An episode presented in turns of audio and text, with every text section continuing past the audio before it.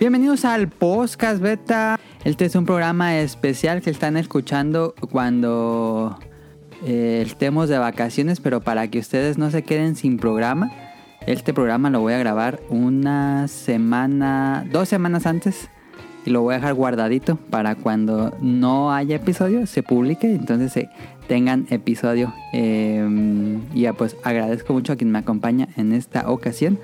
Que antes que nada eh, tenemos de regreso finalmente a César o al señor Escroto, como quieran decirle, directamente desde Fall Match o Dream Match. Está de vuelta después de que nos acompañara en el programa 601, donde hablamos de juegos de peleas y le recomendamos el manga de Frieren. Hola, un saludo a todos. Muy contento de estar eh, de regreso acá. Yo pensé que no me iban a volver a invitar porque la vez pasada tengo la sospecha que no quedó muy bien la participación, pero es un gusto saber que, que estamos de vuelta acá eh, otra vez en el podcast beta y sobre todo que nos bien acompañado con amigos que ya casi son familia del podcast. Nada, al contrario, quedó, fue un gran programa. Y también tenemos de regreso, eh, él, a él lo tuvimos hace poquito para cuando nosotros estamos grabando esto, casi casi unos días, un par de días después. Eh, pero tenemos de vuelta a Camuy en el podcast beta. ¿Qué onda amigos? De nueva cuenta aquí echando el cotorro con ustedes y pues acá bien raro porque cuando grabamos este programa pues fue una semana ahí de varios podcasts en los que estamos coincidiendo pero pues un placer de estar de nueva cuenta y pues ahora compartir espacio en podcast beta con, con Pix que pues pues a ver qué tal se arma todo este rollo. Y pues ellos dos me van a acompañar en esta ocasión. Eh, como les dije, este es un programa guardado, entonces lo estamos grabando eh, a mitad de semana y por lo mismo no están los miembros acostumbrados y tampoco mandé pedir preguntas porque iba a ser medio extraño, entonces no se preocupen, el chiste es que tengan programa. Vamos a hablarles de las mejores películas de anime, vamos a hablarles de Frieren, el anime y por supuesto, eh, ¿qué más teníamos aquí? Ah, una novela gráfica o un cómic, como quieran decirle. Y eso sería lo que tocaríamos estos temas de esta semana. Entonces vamos a darle a este episodio.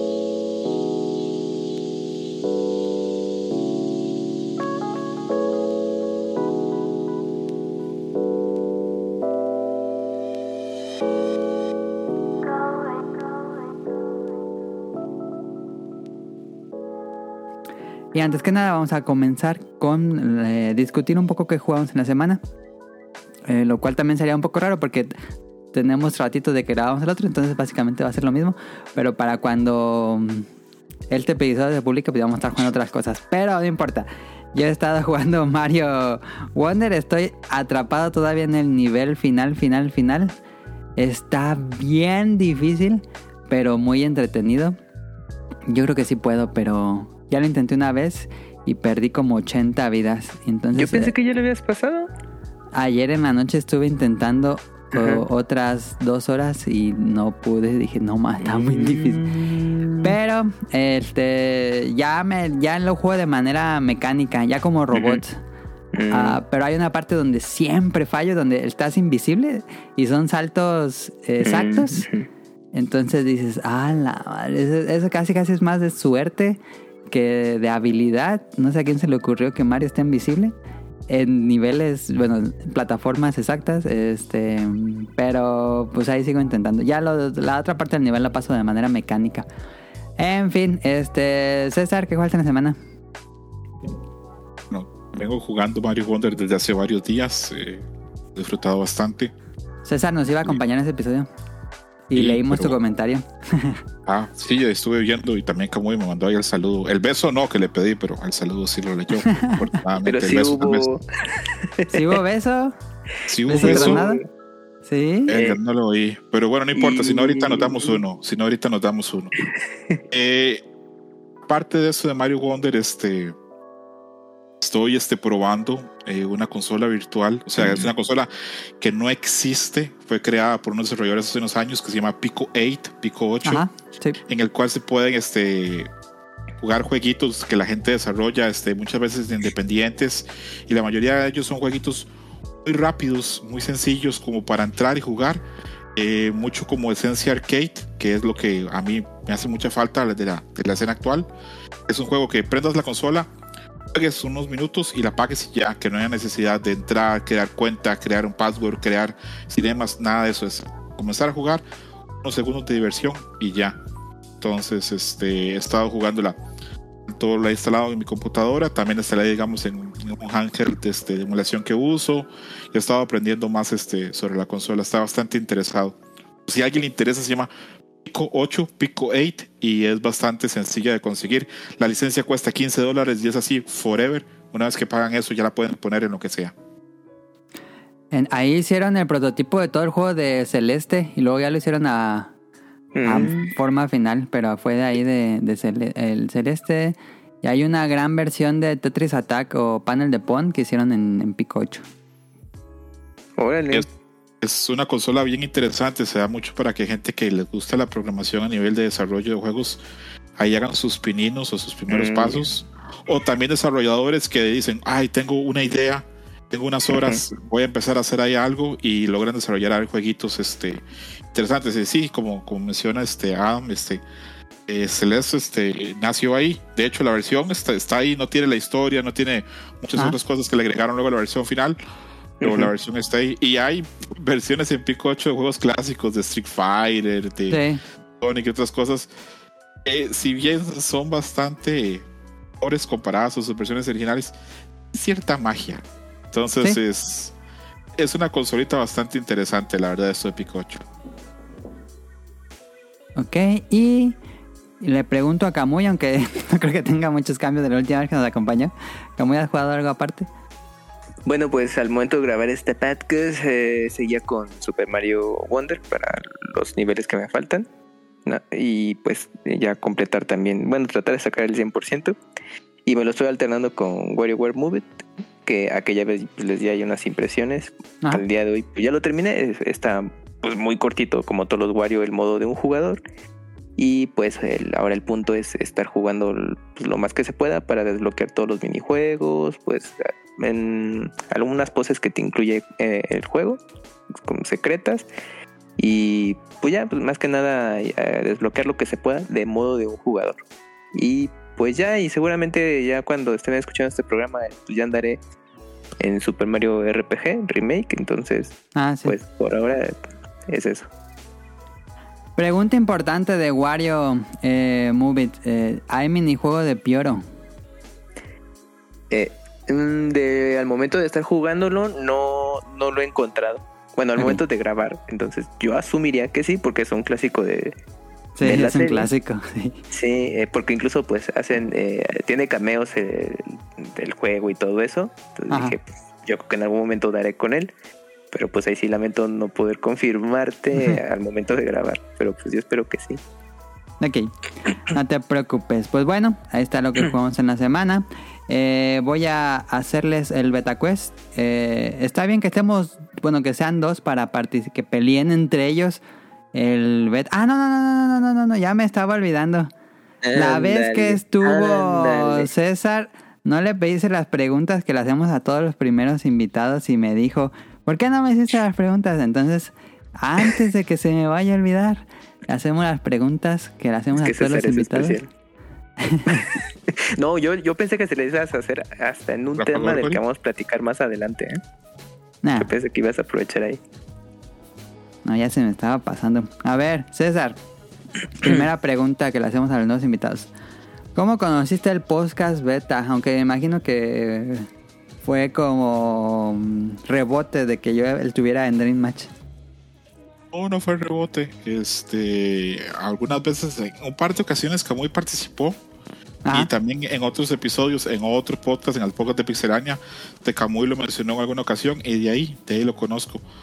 Entonces, este, Ok. había oído el programa y por eso luego tuve la desfachatez de invitarte a, a formar parte de, de- de mi podcast, porque te oí y pensé, ese chavo sabe lo que está haciendo y yo no, y lo voy a invitar.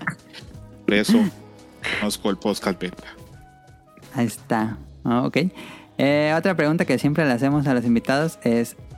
Bueno, no le voy a preguntar si le gustan los Simpsons, porque sé que César le encantan los Simpsons. Entonces, episodio favorito de los Simpsons.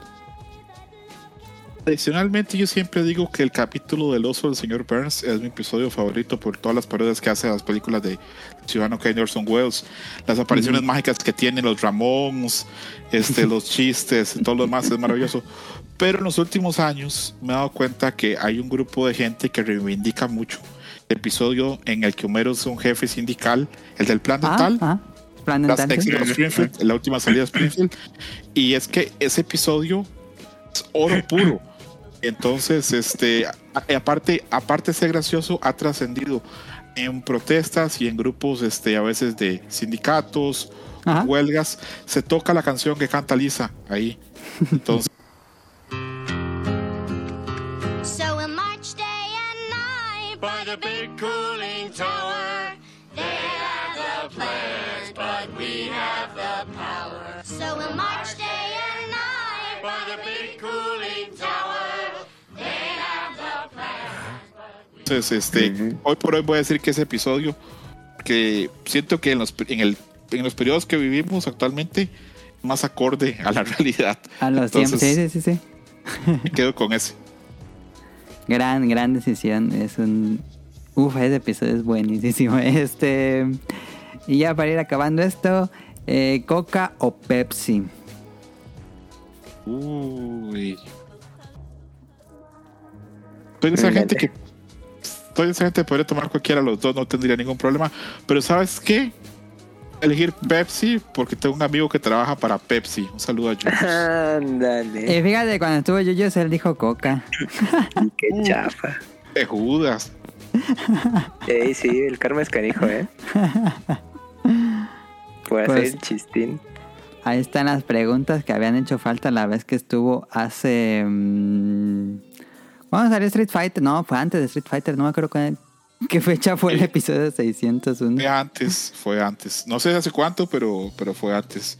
Igual, yo estaba. eh, Seguimos con la teoría que, que no me querías traer, pero, pero bueno. No voy a entrar en detalles porque no quiero hacerte pasar vergüenza en tu programa. Ya mío las tazas, entonces acá no. Sigamos adelante. Dice César que no la quería invitar. Pero bueno, este, vámonos al Beta Quest.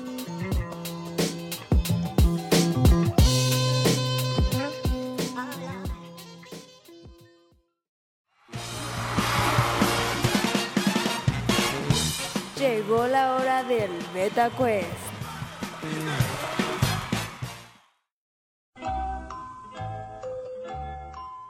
Esta semana, como está César y Camuy, les voy a poner openings de anime noventero en japonés. Y van a tener que decidir, van a tener que gritar. El primero que grite eh, cuál gritando, es, perfecto. se lleva el punto este, bastante fácil. Eh, a- a- espero que escuchen bien Ah, la canción. antes de empezar, antes Sí, de sí, empezar, sí. Mele, antes de empezar. Tengo que gritar, sí, como yo, yo me sé el opening o tengo que gritar el nombre del opening. Cualquiera. Si quieres decir yo, le pongo pausa y dices, o si quieres ya decir el, la serie tal cual, no hay problema. Voto por educación porque creo que no hay ninguna posibilidad que yo gane, pero adelante. Ok. Entonces, no son en español, son en japonés. Vamos a ir con el primera. Le subo el volumen. Yo. Eh. Cazador X es el primer opening. El del Es- 99. Ajá, Hunter x Hunter, el 99. Eh, Ohio se llama el- la canción. Ahí está. Si quieres no ponerte en mute, César, para que no tengas que apretarle y decir el nombre. Créanme que no hace falta, pero bueno, adelante. ¿No te la sabías? Soy muy malo para openings. Algunos me quedan, pero con esto eh, Camus me va a paliar. Ah, ok, Muchas ok. cosas, pero bueno, adelante. Ahí va la segunda canción. And you don't seem to Lane. Punto para. Lane. Sí, Lane. De Boa. Oye, que hace, canción. hace- bueno, al momento de grabar, es que va a ser bien raro, ¿no? Porque como es el futuro. Eh, recién, bueno, hace ya varios días, creo que hubo una nueva versión de Boa de, este, de esta canción. Ah, sí. Sí, sí, sí, chécala porque me aparecía así en Instagram estas, eh, la cuenta de, de Boa y hizo un pequeño making of de esa canción. Dije, ah, entonces sacó una, bueno, un, una- un arreglo, pues. Ah. una- entonces ahí échale ahí un, Que Mm, saque ese video de. ¿Cómo se llama César? Este el canal de YouTube que salen Ah, ahí sí. con micrófonos. ¿Se me fue el nombre? First take. The First Take, sí, cierto. También está en Instagram eh, la cuenta. Ok. Vamos a la tercera canción. Eh, ahí donde, ¿Dónde se quedó? Aquí las tenía. Aquí va.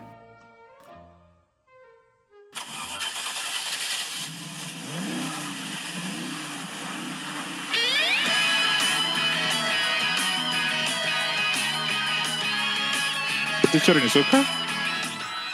Punto para César, Great Teacher Onizuka, ¿sí? Es que me costó Sí, sí, trabajo sí, sí. ubicar el, lo primero. Vientos. Bien ahí, punto para César. Vamos a la cuarta. Ah, aquí está.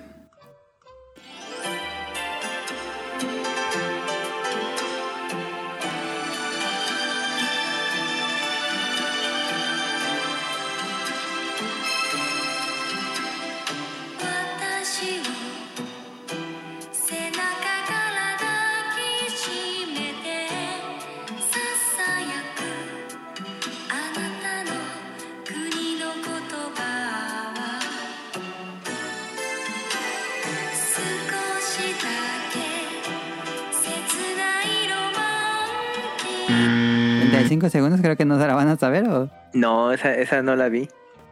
Oh, yo, repito, soy muy malo para openings. Tal vez he visto la serie, pero no me acuerdo el opening. Ok, ok, ok. Esta era Record of Lord of War, uh, el no, opening. Sí. mm -mm. Oh, la ah, tengo en to-do list por el juego que salió y porque creo, creo así como que tengo una intuición que en el futuro próximo va a haber un return, o sea, se va a retomar esa, esa, ese IP para algo. Sí. Porque he visto eh, en los últimos, en el último año, he visto cosas, he visto fan art, he visto como que se ha hablado en Japón, ya ha habido eventos pequeños Mm. del IP, entonces creo como que están tanteando agua ¿no? o pensando qué va a pasar como con ella. Pero a, a ver qué pasa. Aparte pensamos en el jueguito que haya salido 2D, este un Dale. Metroidvania hace un par de años, entonces creo que por ahí hay una idea de retomarla, pero no, no la he visto. Sé que es una animación excelente, me habías comentado, aunque me habías dicho Adam que la historia no era muy profunda, pero que la animación era muy buena. Sí, el- digo, yo tenía como la expectativa muy alta, pero está, está normal. Tampoco es que este. A lo mejor si lo hubiera visto uno en su tiempo dirías, ah, bien Sí, sí, sí, sí, lo hubiéramos Ah, visto sí. en su tiempo hubiéramos sido wow, pero ya cuando la ves ahorita dices, ah, Sí, pues, pues es ya. una buena historia, La- pero tampoco es la que... La vida nos deparaba otra elfa para robarnos el corazón, ¿verdad? Eh, este, bueno, esa no punto para nadie, vamos a la que sigue.「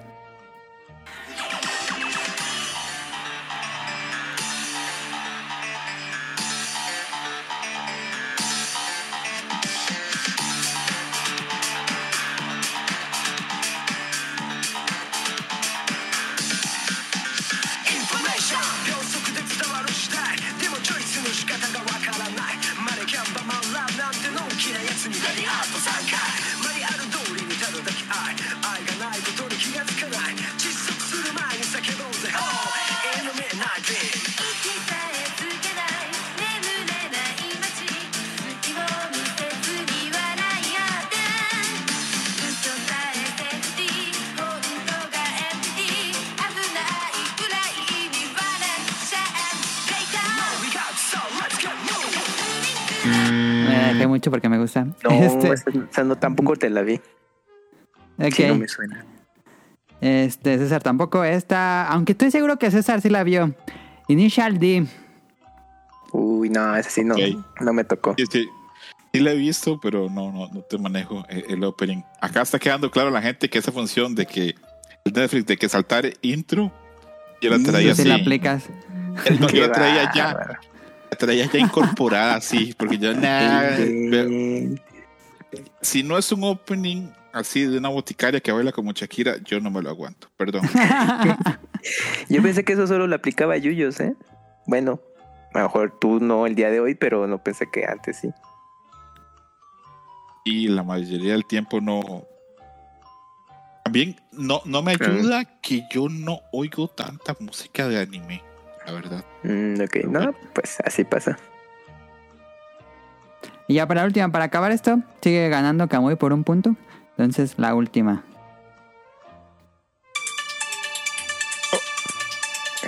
Yo, este. No, mm, Ya dijo César Gundam Wing.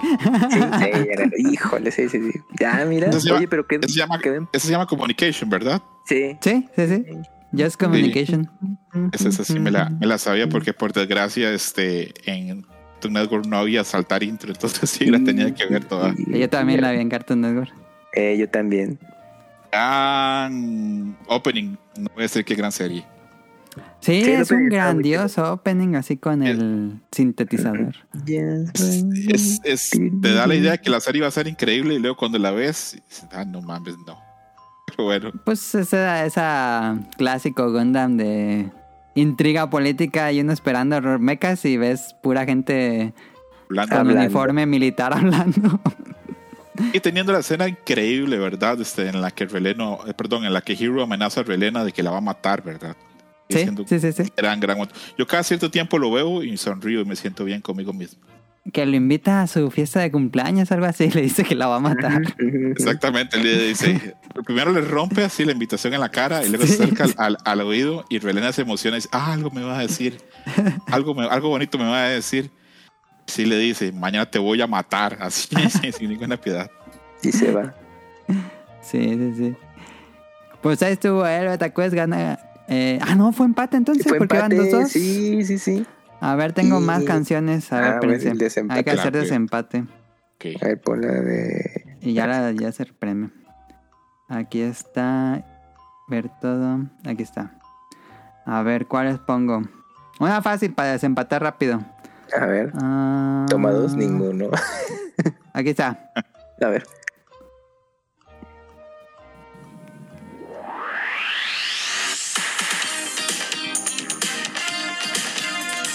Me escucho, ¿no? Ahí está, Yu Yu Hakusho. Gana César. Sí, no, ya. Me ganaste Yu Yu por milésima de Hakusho. segundos. No, yo sé que Kamui se dejó, se dejó ganar para que yo no pasara la vergüenza. Gracias, Kamui. Jojoemi, No, no, no, no, para nada. Bakudan. Oh, yo sí, no, yo- yo cre- creo que es imposible que hayas fallado algo Yu Yu Hakusho. Digan, díganos en los comentarios si Kamui se dejó ganar o le ganó César. Dejó ganar magnánimo. Gracias, Kamui, por dejarme ganar. No, no, no, para nada. Ahí Ahí sí fue está. la, la velocidad. La batalla de openings. Eh, pues con eso termina el beta quest. Vámonos al tema principal.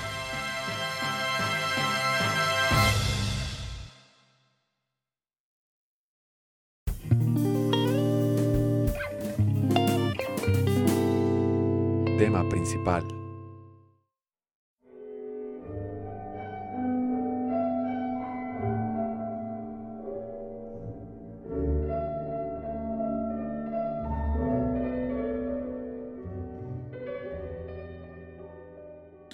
Vamos a discutir de películas de anime. Ese es un tema que lo sugirió César. Yo le dije a César, César, quiero que regreses al podcast beta. Eh, ¿Qué tema te gustaría hablar? Y eh, sugirió varios y creo que este me pareció interesante y al final le pregunté si este lo hacíamos y sí, eh, fue el elegido. Entonces, le voy a dejar el, el micrófono, el mando aquí a César para que nos platique. No, bueno, no.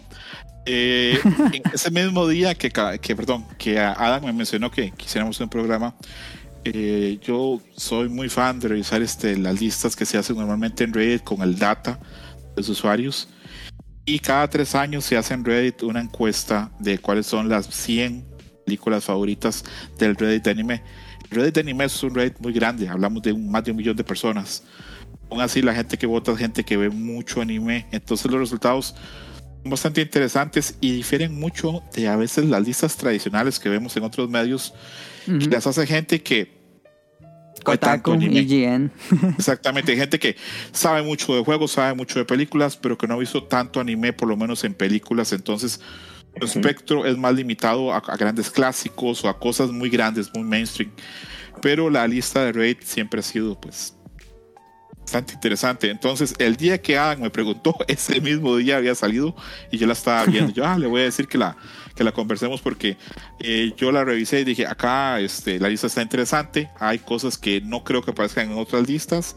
Hay otras Ujú. que está raro que aparezcan, a- en mi opinión. Pero sí, va a ser este, un ejercicio interesante. Tal vez la gente que oiga el programa este, conozca alguna, tal vez no, tal vez aprendan de alguna que no, no han visto y que Ah, tener en consideración, porque repito, el público que participa en el Reddit de anime, en la sección con el grupo de Reddit de anime, es gente que ve bastante anime y tiene bastante criterio. Entonces, es una elección pensada. Les puedo garantizar que la gente que votó se sentó y pensó por días cuáles eran sus películas favoritas. Hace tres años hubo otra encuesta. Los resultados varían un poquito, hay constante. Hay algunas que se mantienen ahí y hay otras que han ingresado. Entonces eh, es interesante ver cómo el público y cómo el gusto se va moldeando. eh, estaba pensando en tomar las 25 ca- eh, canciones, decir, las 25 películas y nos vamos de hasta abajo hasta arriba, del 25 al 1, y vamos discutiendo si creen que es un lugar adecuado. Perfecto. Entonces vamos Va. a comenzar la lista de... ah, Son 100 películas, pero vamos a tomar nada más las 25 primeras, porque pues si no, nunca acabaríamos. Entonces eh, vamos a comenzar con la número 25, que es Tokyo Godfathers.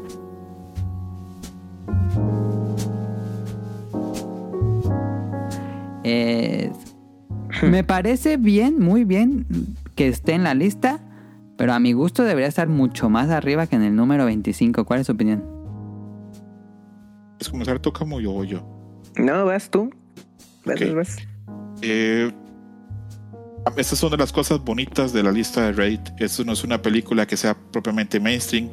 Probablemente sea la película de Satoshi Kon este, menos aclamada por, o, o menos difundida porque las otras, Paprika y Perfect Blue, son Ujú. bastante más grandes y tienen bastante más reconocimiento. Entonces es, es una sorpresa muy, muy agradable verla acá. Yo entiendo tu punto, Adam. Y sí, podría estar más arriba. Eh, esto es Tokyo Godfathers, Los Padrinos de Tokio. Esto es del 2003, eh, dirigida por el eh, Ya fallecido. tiene 20 años. Sí. El malogrado Satoshi Kon, eh, del estudio que otrora fuera el estudio Potencia, Madhouse. Ajá, ajá. Y una sinopsis así de 10 segundos. A de tres indigentes, un alcohólico, una adolescente fugitiva y un extra, extra queen, perdón, que se encuentran un bebé en las calles de Tokio y tienen que pasar un montón de aventuras tratando de devolverlo. Y aparte de eso, hay también historias del background de ellos que interfieren. Eh, para mí es un peliculón. Y repito, muy contento que esté en la lista. No me quejaría que esté en 25. Sé que es difícil entrar en esta lista. Ok, ok. Es una gran película navideña. Véanla ya que se está Sí. acercando Navidad. Véanla en Navidad. Pues está disponible en, en donde estaba. Yo creo la que vi en Netflix, pero no sé si siga ahí. Creo que no. Mm, Creo que Netflix lo que tiene, lo único que tiene de Satoshi Kon hoy por hoy es este Paprika. El Paprika, ajá. Creo que está en Oh. HBO ahorita. Ah, tal vez sí. Pero, eh, peliculón, sí. peliculón para, para Navidad. Yo este no lo había pensado así, pero sí es una película para, para ver propiamente en, en Navidad. Y una película que va a un enfoque totalmente ajeno al de todo el anime. Yo nunca he visto ningún anime, ninguna película anime que hable Que del, explore... del Sí, sí, sí, sí. mundo de la indigencia en Tokio. Ajá. Jamás. Aparte, hay gente que va a ver esta película y dice, como hay indigentes en Japón, eh, se va a sorprender Ajá, mucho ajá. con, con eso. Sí, Y no, Entonces, no piensen que es una película como deprimente. Tiene un gran ritmo y es muy divertida. Sí, es humor, pues, Mm, una comedia, ¿no? Sí, sí, es bien. Es una comedia, es una Es que comedia de... los pósters y los visuales son como medio oscuros. Digo, yo creo que la gente ¿Sí? va a pensar que va a ser un drama o algo así, pero es una comedia. No, sí, ti- tiene mal póster. Ahora que lo dices, este, ah, es cierto, tiene mal póster. Si apareciesen, no sé, como, no sé, como los tres indigentes corriendo con el bebé o algo así, que, Ajá, que fuese como ajá, más ajá. agradable Sí. o más atractivo, tal vez funcionaría mejor. Pero sí, el, el, el arte que se usa normalmente no, Son muy mucho. dramático. Es que el japonés sí es como, bueno, más conceptual, pero ya la versión occidentalizada, sí, no, bueno, pues ya contrasta un poco con lo que comentan. Porque justamente, o sea, son los tres personajes centrales, más el bebé, y, y los ponen justamente en un fondo, eh, pues ya te- temático de la temporada con la Torre de Tokio. Entonces, bueno, yo conocí así la película porque la versión en DVD que llegó aquí, también hace ya mucho tiempo, pues era justamente así. Dije, ah, pues mira, pues es de temporada, a ver qué tal. Y ya ahorita viendo el póster japonés que ustedes dicen, bueno, pues quizás ahí sí se ve más como de holocausto porque Sí, tiene sí, sí. hasta los edificios están cayendo y no sé qué ajá. Ajá, exacto, sí. Sí, pero la, la versión americana sí es totalmente diferente. Pero buena película y sí, yo creo que también debería de estar más arriba y pues tengo buen recuerdo porque pues en, en esas épocas de los 2000 acá pues conseguir película de anime de manera oficial pues era no era algo común y de pronto así ibas a las tiendas Sí, y ahí vas a, sobre todo en distribución, bueno, que no sean importadas, que eran distribución nacional, por decirlo así. Y de pronto ibas a las tiendas de discos. Bueno, aquí este todavía existe en, en México la tienda de Mix Up. Antes estaba, antes existía Tower Records y de pronto te dabas tu rondín así en, en los estrenos y aparecía. Y dije, ah, chinga, ¿y esto qué es? ¿No? Y ya, pues dije, pues me la llevo así sin, sin saber. Ya después con, con los fanzines me enteraba un poquito más. Pero ya cuando la vi dije, no, pues está padrísima esta película. Así que pues ahí, ahí chequen esta, si tienen suscripción de HBO Max es ahí o en renta digital. Pero sí, se puede ver sin problema. Ok, pasemos a la que sigue.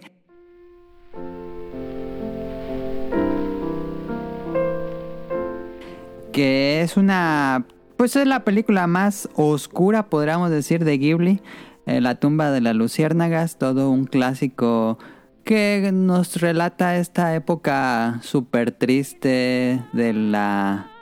Eh, el, ev- el evento post bomba nuclear de estos dos chicos sobrevivientes que pierden su familia eh, y pues se van a vivir con, con otra, bueno, se van a vivir como con una tía creo y bueno, pasan, pasan cosas muy desgarradoras. Es, es realmente una película súper, súper desgarradora. Eh, está en la lista, me parece que es importante por, por lo que expresa, por lo que refleja, por lo que pues es básicamente algo real. Entonces es importante, eh, es una película que es difícil de ver. No, no, en, no en cómo conseguirla, sino en, en tener como el, los guts, el, las ganas de ver esta película. Eh, pero ustedes cómo la ven el 24, César? La veo bastante justificada porque es una película importante. Si bien, si con los padrinos de Tokio la, la- vamos a ver una película con la que la vamos a pasar bien, hay que quedar claro que esto es una película con la que la vamos a pasar mal porque, como comentas, Sí. es aventuras de dos hermanos en la posguerra en, en Japón. Entonces, eh, solo hay este tragedia, angustia y cosas feas. Eh, la película es, es dura, dura de ver. Y a mí en lo personal me pasa que cuando la gente me quiere hablar de la película, ven como que realzar mucho el hecho como que la pasaron muy mal o como que lloraron viendo la película. Yo creo que no hace falta, creo que es evidente que nadie puede pasarla bien viendo ese tipo de película. Eh, la película, repito, es muy importante porque es, es como documento antiguerra, antibélico, eh, es, es enorme porque deja claro que detrás de estas guerras y detrás de esas cosas los que más sufren siempre son la gente con menos recursos, niños, mujeres, ancianos, entonces eh, por lo demás la película es muy buena. Es una película que yo no he visto tanto. eh, Yo obviamente tampoco, nadie- yo nada más la vi una vez y Órale. ya no me quedaron ganas de volver a verla, la verdad. entra en la lista de películas para no volver a ver después probablemente cuando la ves, porque si la Sí. ves y la sufres, no. Hay otra película famosísima que se llama eh, Come and See, o sea, Ven y Ven, también una película rusa que habla de la invasión de los nazis ahí, que unas escenas desastrosas, horribles también, película dificilísima de ver, eh, la- mucha gente se ha salido de la, de la película, es una película importante para ver, pero no para seguir viendo, y creo que acá pasa lo mismo, una película muy buena, pero no creo que haya tanto disfrute en, en verla. Para mí es importante, pero yo la pondría incluso más abajo. A mí no entraría top 25. No porque sea mala. Sino porque, repito, no es una película que yo vaya a sentir este disfrute al ver. Mm, mm, mm. Bueno, yo sí eh, difiero y creo que es una película que tendría que estar más arriba y justamente son cosas que pues tienen, deberías de ver para darte cuenta de ciertas cosas, ¿no? Entonces yo creo que sí es una película con esa temática seria que pues a final de cuentas pues, pues, tiene eh, pues es interesante cómo en el lenguaje de la animación eh, estos temas eh, tienen otro sentido, ¿no? Bueno, pues ya también eh, pues lo platicamos en su momento en los especiales de Ghibli que también pueden escuchar aquí en el podcast beta. Entonces, creo que pues eh, pues queda pues más que recomendada ver esta película entonces tienen oportunidad y pues se puede conseguir sin ningún problema en, en DVD Blu-ray al día de hoy y pues en Netflix está En el Netflix, catálogo de. Ghibli. Entonces si tienen ahí pues véanla y pues Es- al menos una verla una vez O sea, yo sé que para mucha gente es complicado por los temas sensibles pero sí yo creo que es algo que se tiene que ver a final de cuentas Sí, más en esta horrible realidad que estamos viviendo actualmente con dos guerras en el mundo. Entonces, sí es un, tiene un mensaje importante que dar. Eh, llegamos al, al momento de la lista donde César, ay, vamos, creo que vamos, no, vamos bien, vamos bien. Este, donde César va a empezar a hacer el roll eyes.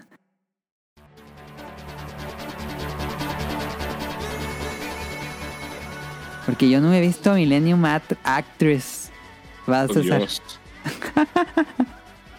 eh, Million Actress, este, esto también es este, de Satoshi Kon, Madhouse en el año 2001.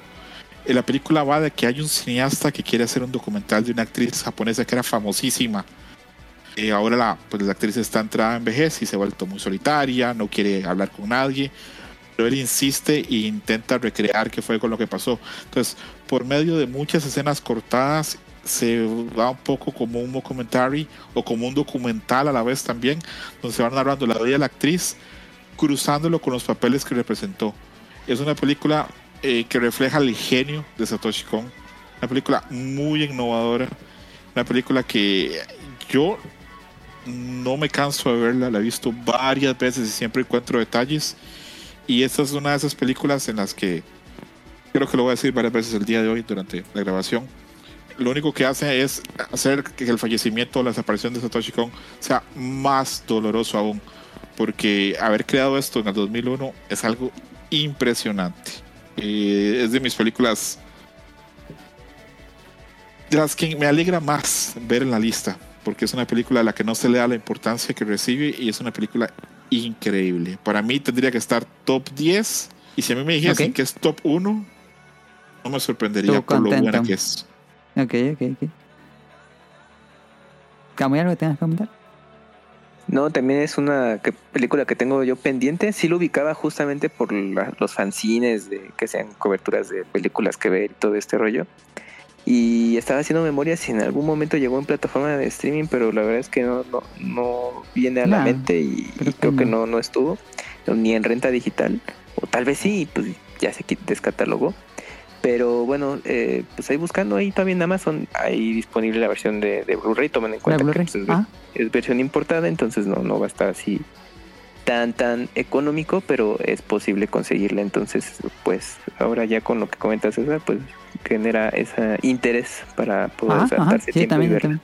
Vale muchísimo la pena. Vale muchísimo la pena. Eh, todo lo que hizo Satoshi con todo buenísimo, pero Sí. esta es increíble.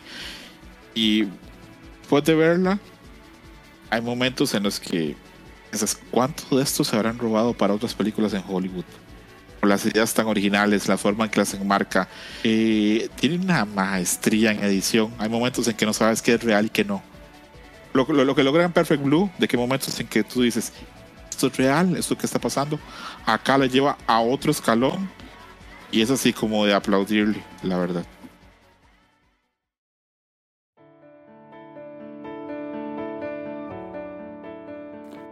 Eh, ahí está el 23, la 22. Esta sí es muy reciente, muy, muy reciente. Siento que la lista que había visto César antes, no sé si había entrado, pero se llama I Want to Eat Your Pancreas. Esta la trajeron en algún momento a México, pero mm, yo nunca la he visto. Es, es, no sé si ni siquiera sé si es de algún director famoso. ¿Tú conoces algo de esta película, César? Eh, I Wanna Eat Your Pancreas es del 2019. Esto es de Junichiro Uchijima. De Aniplex. Ahorita acá muy probablemente nos va a dar detalles de cómo llegó. pero, pero sí, esta sí tuvo cierta distribución este, en cines en, en Occidente. Entonces eh, hay posibilidades. Va de un joven que no es este, como el joven tradicional o como el joven usual. que logra encontrarse, logra tener contacto con una compañera, la cual este, es, este, sufre de una enfermedad. Entonces es como un coming of age, tiene un poquito como de Life of Life, tiene un poquito rom-com. Eh, y es una película que desde que estrenó pegó muchísimo a los fans. Eh, repito, es bastante reciente. Creo que hay películas más recientes en la lista, no sé. Pero Sí, que aún así, este, a mí me gusta, pero yo no la tendría en un top 25. Eh, Ok, ok. Pero, pero hay gente que le fascina, entonces, bueno, acá está. ¿Tú la viste, Camuy? No, desafortunadamente no, no tuve oportunidad. Eh, esta película llegó acá, bueno, a México y distribución a Latinoamérica por lo- el equipo de Konichiwa. Ahí, Ah. pues en 2019. Pero no sé, estaba haciendo memoria del, del cómo es que mm, se me pasó esa información y no, ya me enteré, me enteré tarde y dije, ah, bueno, pues, pues ya, o sea, ya la perdí. Lo que sí pude ver de es su versión en live action. Y pues es Ah, tiene live action, ok. Ujú. No sabía. Ti- Tiene la. Es, pues, es lo mismo, trata de lo mismo. Sí, es, es una historia. Bueno, pues, es. eh, pues triste, ya como comentaron. eh, es, es cursilona también, bueno, al menos a, a mi parecer. eh, pero yo sé que quizás, pues para cierto público, pues puede ser muy enternecedor y todo eso. Pero mm, bien, o sea, es, es una trama interesante. Pero yo nomás pude ver la versión live action. Ok.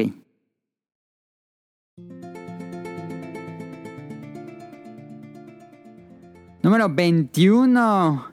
César, dirías que Paprika debería estar mucho más arriba y no en un lugar 21. Es que es difícil. eh, es difícil. Este, yo, con que estén tres películas de Satoshi Kon en, en, en top 5, en top 25, yo ya no tengo nada más que decir. Es del 2006, la última película de Satoshi Kon, eh, por el estudio Madhouse.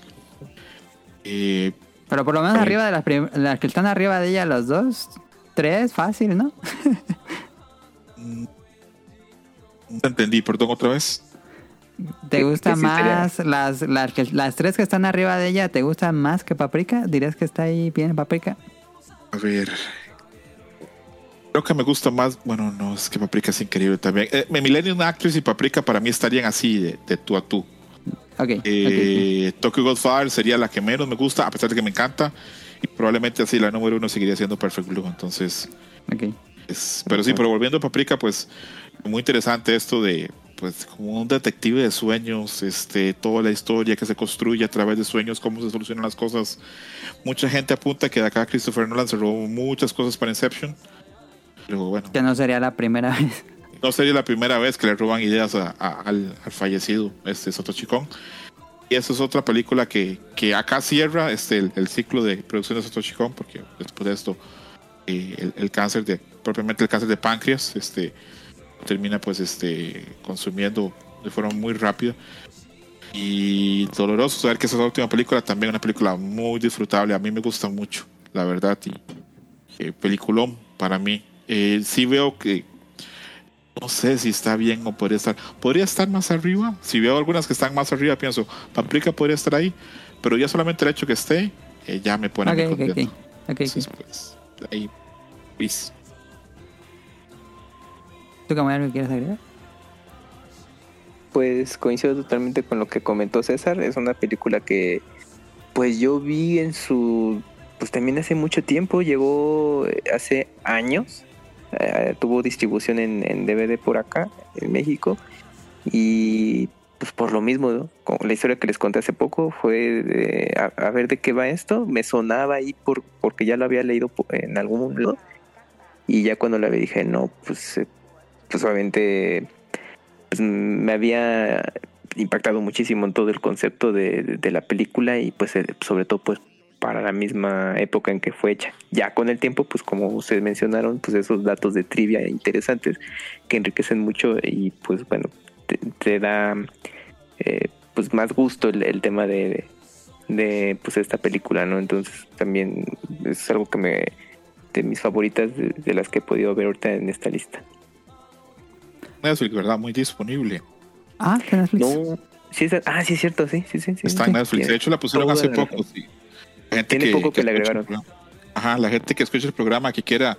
Sé quién será ese Satoshi Kon. Yo nunca he visto nada de él. Eh, pues bueno, comenzar por Paprika está curioso, pero es un buen paso para, para iniciar. Y la otra, la de Wanna Eat Your Pancreas, yo la he visto en Prime Video. No sé si actualmente esté. Ah, yo lo he visto en Prime. Video, Ok. pero bueno. Está bien para recomendar a la gente que está escuchando esto y que a lo mejor se le interesa. Ahí para que se den el tiempo y si tienen algún servicio. El número 20.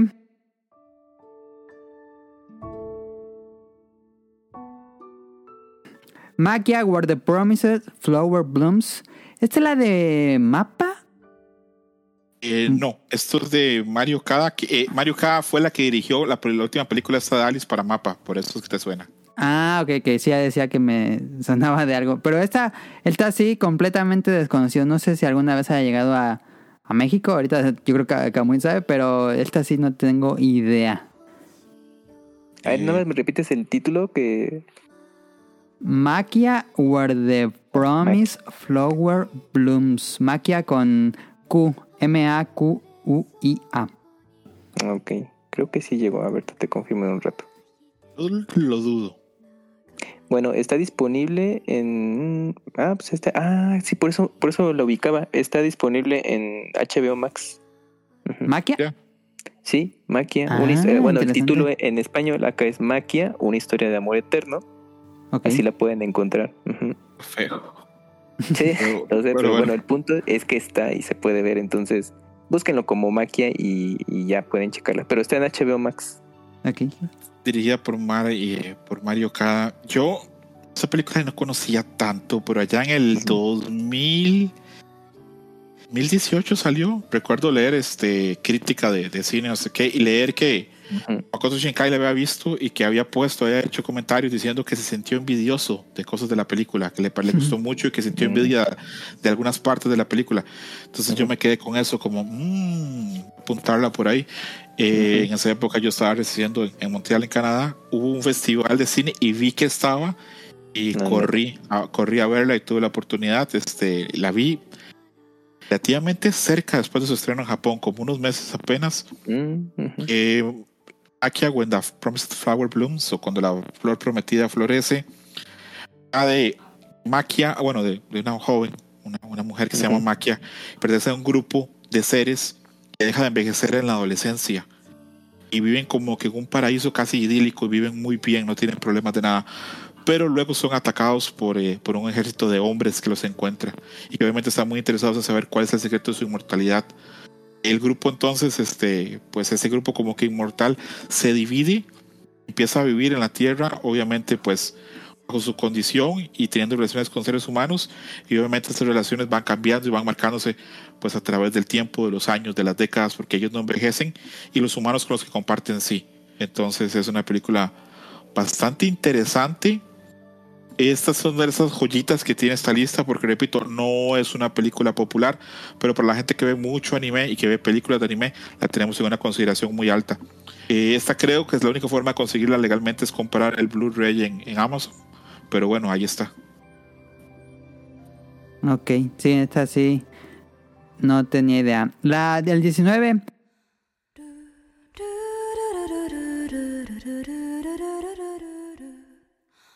Suzume o Suzume no Torimari, creo que sea en japonés completa.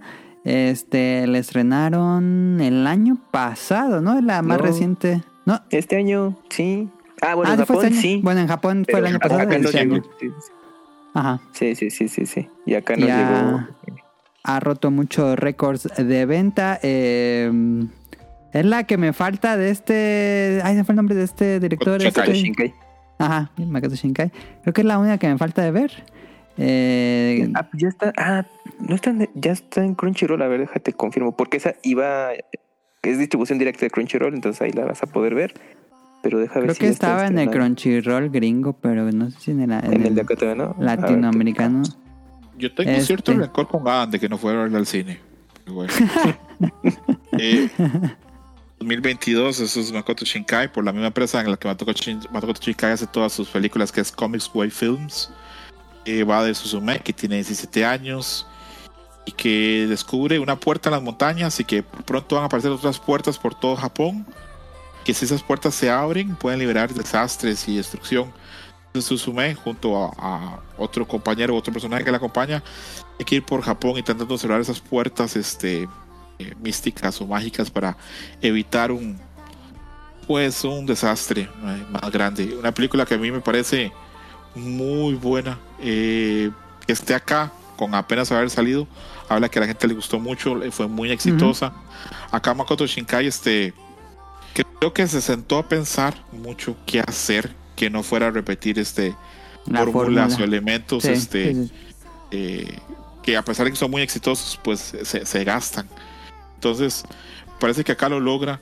Eh, a mí no me sorprendería que esa película, conforme pasa el tiempo, vaya subiendo. Tiene un detallito, un par de detalles que son como muy criticables, pero son un, un punto negro, así, eh, un, un punto en un mar de cosas buenas. Entonces, a, a mí me encanta Suzume, la disfruté muchísimo en el cine. Eh, eso tuvo su distribución en México, en todo la TAM.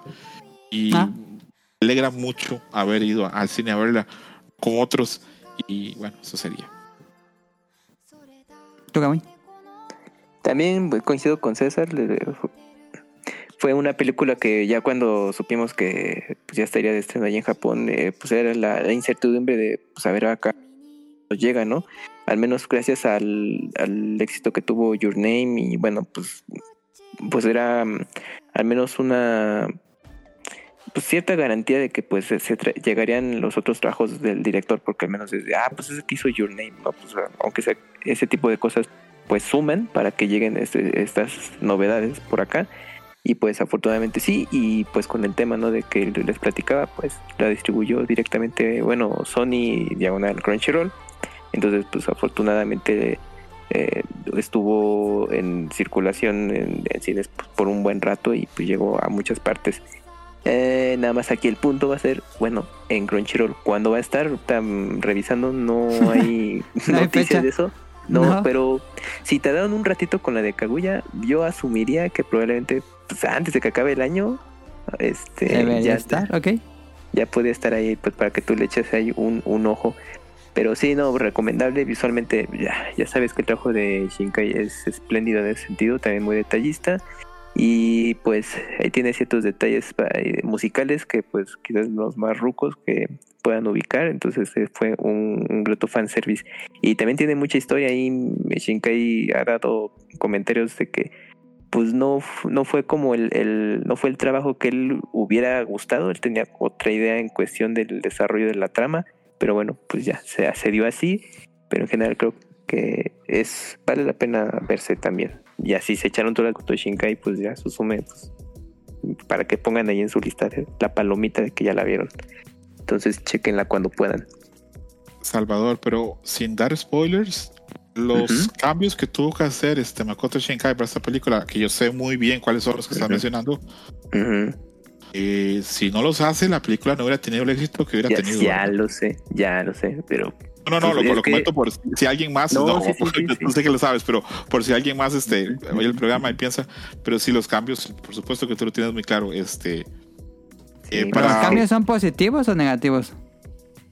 no son te lo ni positivos ni negativos, son cambios, hubiera dado- este, es que era otra perspectiva. O sea, cuando tú la era otra- veas ajá, y era otra luego ya te perspectiva contamos, y-. y te Pero para- mm, vez. que la película tuviera como mayor distribución o mayor aceptación en países asiáticos, Ok. en cambio me parece como que como quedó es la forma en que debió quedar porque hubiera sido también recibida si hubiera sido como la idea original de Shinkai.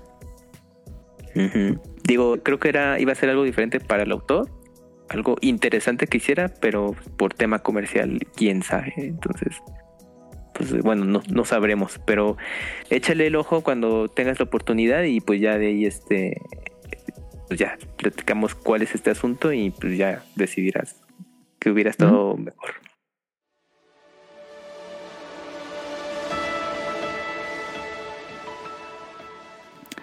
La que sigue es 18, Made in Abyss Down of the Deep Soul, que es la película que continúa la historia de Made in Abyss, la serie animada, eh, y que está basada en el manga. Yo no he visto la película por temas de distribución, pero voy al día con el manga. eh, me imagino que va a estar muy padre ya versión película, pero no sé si alguien de aquí la haya visto. Yo la he visto No. menos un par de veces. ¿Y te gustó? Sí, Sí, que está bien es, es una película que- reúne pues, toda la esencia y toda la magia del mundo de Made the Abyss, de Abismo. Eh, sin hacer así grandes spoilers, pues sigue pues, la historia de nuestros protagonistas de, de Rico y Greg, este, llegando a, pues, a cierto, cierto lugar de, de- de su viaje y las consecuencias que tiene de, de llevar ese viaje. Eh, mantiene tanto la esencia de Main the Beast como que crea ese mundo mágico, maravilloso, como que hay aventuras y todo lo demás, como que también hay consecuencias y, y cosas muy fuertes en la película. Horribles. Sí, eh, igual, exactamente lo mismo. Este, una película en la que cuando la terminas dices muy buena, pero tiene cosas fuertes también. Muy Entonces, crueles, me Toda la imagino. magia de la serie está acá en la, en la película como al, al cubo, por decirlo así. Ok, ok, ok. A ver, eh, ¿Me puedes repetir el título de la película? Es que en me parecen Hay varias. distintos. Sí, hay una recopilación. Eh, hay- esta se llama Down of the Deep Soul. Ah, bueno, esa está disponible en High Dive. Ahí los que puedan. Ahí está. Ah, O- sí, bueno, porque en High Dive tienen la serie tienen- original también. Exactamente. Sí, ellos tienen toda la serie de Midi Navis y, y justamente están las películas. Ok.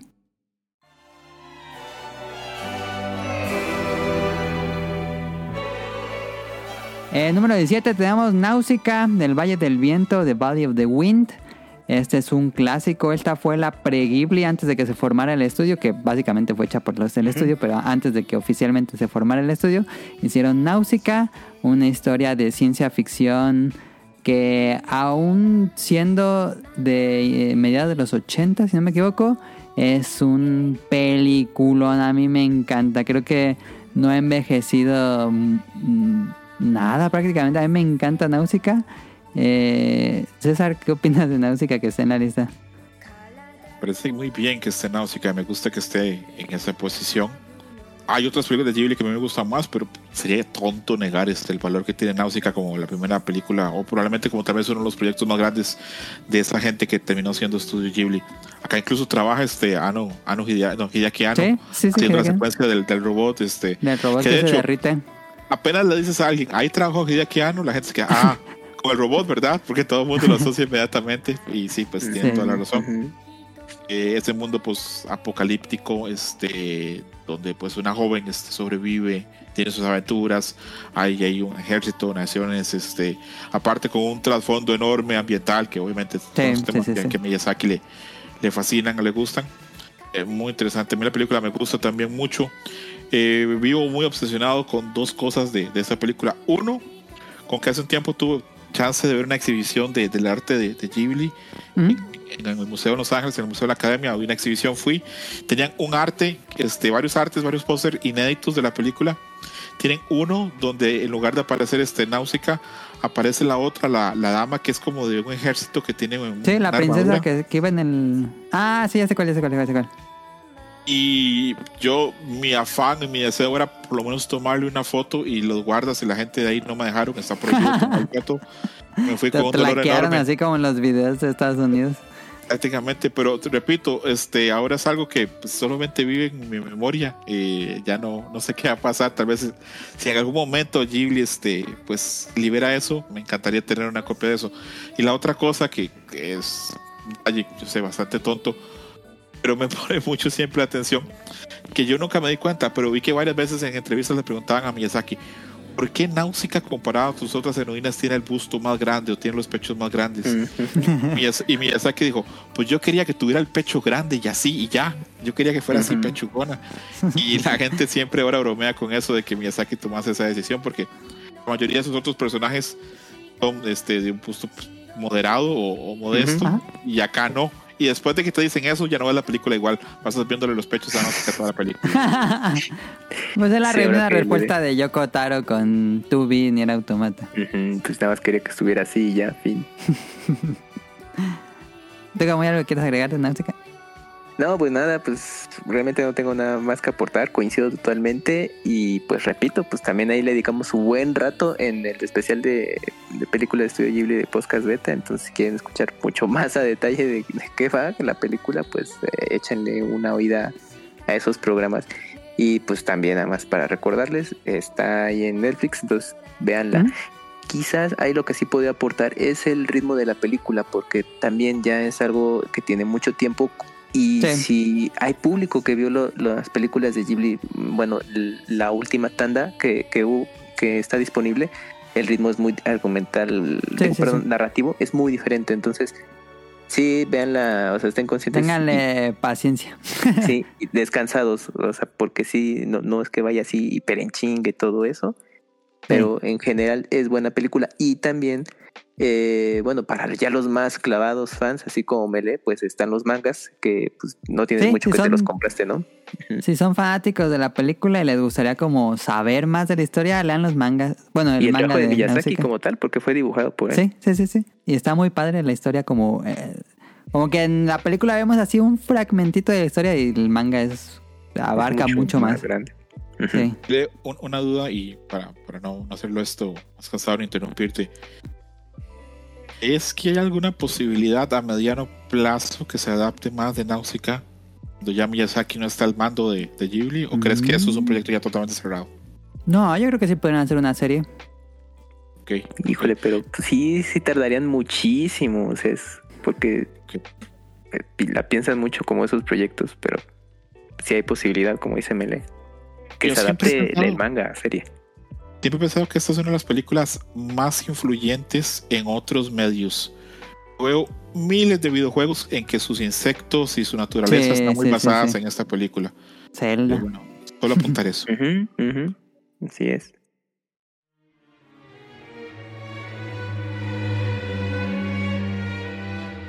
En el número 16 tenemos Kizumonogatari, que es esta serie legendaria de... Bueno, no legendaria, pero muy popular de vampiros, que se mm, tuvo novelas ligeras, manga, anime, película. Entonces eh, tenemos Kizumonogatari en el 16. Esta sí yo, como les dije en algún Dream Match, eh, yo no tengo mucha idea. Pero no sé si César Camuy tengan algo que aportar. Sí, sí, soy fan. Esto es parte de una trilogía de tres películas o tres ovas cortas del 2016, 2017 2018. Los estudios Chafa así en su máximo. Hubo un momento en los 2000, del 2010 al no sé qué época, que Chafa estaba así como en, en la punta y hizo Madoka y hizo este, pues toda la adaptación de Bakemonogatari. Cuando ya llegó así como al pic de sus poderes, dijeron, ¿saben qué? Las, las novelas originales, las tres, la- vamos a hacer una trilogía y la vamos a hacer con una animación. Diez años después todavía la gente la va a ver y va a decir cómo animaron eso. Y eso pasa con la película. La animación es preciosa. Y pues sí, este narra la, la, la historia, el inicio de, de- del protagonista de Koyomi, cómo adquiere poderes vampíricos y cómo pues se desarrolla en, en ese mundo. Eh, una película bastante buena, muy de un gusto adquirido porque esto no es para todo el mundo, pero la animación es increíble y se está retomando. Este, sabemos que el otro año, a inicios de 2024, era un reestreno de las tres películas así condensadas en solo una, porque probablemente Chav vea que es un esfuerzo enorme, vea que los fans muy fans la tenemos en alta consideración. Hay un público muy grande de gente que ve anime, como Kamui o como tú, Adam, que no la han visto. Entonces, Ah, es un- es un- como tener un tesoro guardado. Tienen que ponerlo otra vez en el público. Ojalá llegue a plataformas de streaming. Sí, porque no, no está así en algún catálogo o algo disponible. ¿eh? Es, es que No. creo que la mayoría de los trabajos de, del estudio Shaft, pues están ahí eh, desperdigados, pero uno que otro duran un tiempo y se quitan. Pues bueno, lo platicamos en Dream Match hace ya mucho tiempo. Ese especial de Madoka lo platicamos, es que estuvo muy chistoso porque la decimos el especial y ya como a la semana la quitaron de Netflix.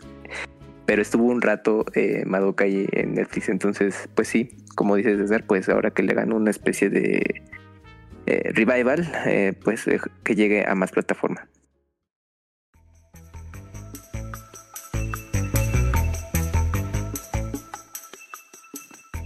En el número 15 me hace muy feliz ver Redline. Redline es de Madhouse, si no me equivoco, o estoy mal. Oh, sí. Sí, está. Es una locura ver Redline. Redline, ahora sí que no esperen nada complejo. Es F0, los autos locos, una carrera mortal en el espacio, en el futuro. Bueno, no en el espacio, en un planeta, eh, ciencia ficción. Pero como, como F0, este, completamente ridículo los personajes, los autos así súper impresionantes.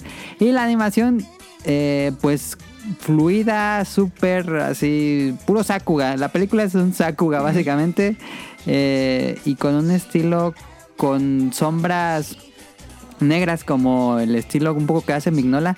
eh, o el, el juego este de, de Platinum Games, no, eh, bueno, antes sí sí era Platinum Games, este, Mad, Mad War, Mad War que Mad es War. este, estas sombras negras dramáticas, no hay como sombras eh, como en general el anime, sino que todas las sombras son como negras y los colores son plastas de colores. Está increíble. Redline, su, su estilo visual es muy único. Y es una película como para apagar el cerebro y disfrutar la animación. Eh, me alegra que esté en el número 15. ¿Tú qué dices? ¿Está muy alto? ¿Está muy... a- eh, la tienen sobrevalorada? Creo que sí está un poquito alto. Porque compite, no porque sea una película mala, porque repito, tiene unos valores de producción enormes. Lo que dice es que Sakuga, toda la película, en 100% de razón. Es una película que se disfruta un montón. La pones y se te va así como agua entre las manos. Sí, se va sí, sí, rapidísimo. Pero compite contra otros monstruos. Entonces, contra películas que tienen el Sakuga, tienen la diversión y también tienen una profundidad que esta no tiene. Entonces, Ah, tal ah. vez creo que está un poquito arriba. Pero eh, es difícil negar es una película muy divertida. Entonces, eh, tengo problema con que ella esté acá. Y probablemente con la que sí- con la única que va a tener problemas en toda la lista es con la que sigue. Yo también, Pero- es lo que iba a decir. Pero por lo demás, este Redline es una película muy, muy divertida que recuerdo cuando apareció o, o cuando apareció el Blu-ray, no sé por qué, pero había máquinas de Blu-rays que no lo reproducían muy bien y la gente era que decía que es que trae tanta animación y trae tantos datos que no pueden con él. Se pero truena. bueno, se entrena. Pero sí, eh, una película muy disfrutable. Muy divertida. ¿Tú qué me quieres comentar? No, pues no, yo no la conozco, fíjate, hasta ahorita que te están Ah, ¿no la- platicando. no la has visto? Sí, ah, pues no, fíjate, es, es como la película de F0 que nunca tuvimos. Ah, ok, ok, ok. Sí, porque no, es que de esta sí, yo me la perdí totalmente. Mira, ahorita estoy buscando imágenes, eh, bueno, del, ahorita me aparecieron del Blu-ray y seguramente, seguramente llegó, no, no en distribución para nuestra región, pero importado. Sí, la publicó. Creo que Sima. Porque la tengo. ¿La trajo? me costó bien Ah. barata. Compré el Blu-ray. Me costó como 50 pesos ahí abandonada en un No mix inventes. Pues la voy a ir a buscar, eh, fíjate. Buen dato. Sí, debe sí estar porque te iba a preguntar los- si dónde la habías visto. Sí, este, eh, eh, llegó un punto en que era bien común encontrarla y por lo mismo eh, le bajaron el precio. Uy, fíjate qué cosa tan rara que Sima trajera mm, pues, un trabajo así. ¿no? Pues voy a, voy a buscarla en Mixup. Sí, pues la voy a ver. Me llama la atención y pues ahora que pues he estado más atento a lo que es el mapa, entonces dije, bueno, pues para ver este trabajo, a ver qué tal. Sí. Para Va. aquellos que vieron Star Wars Episodio 1 y les gusta la escena de los Pod Racers, eso es toda la película. en fin. Número 14, la, la polémica de esta lista.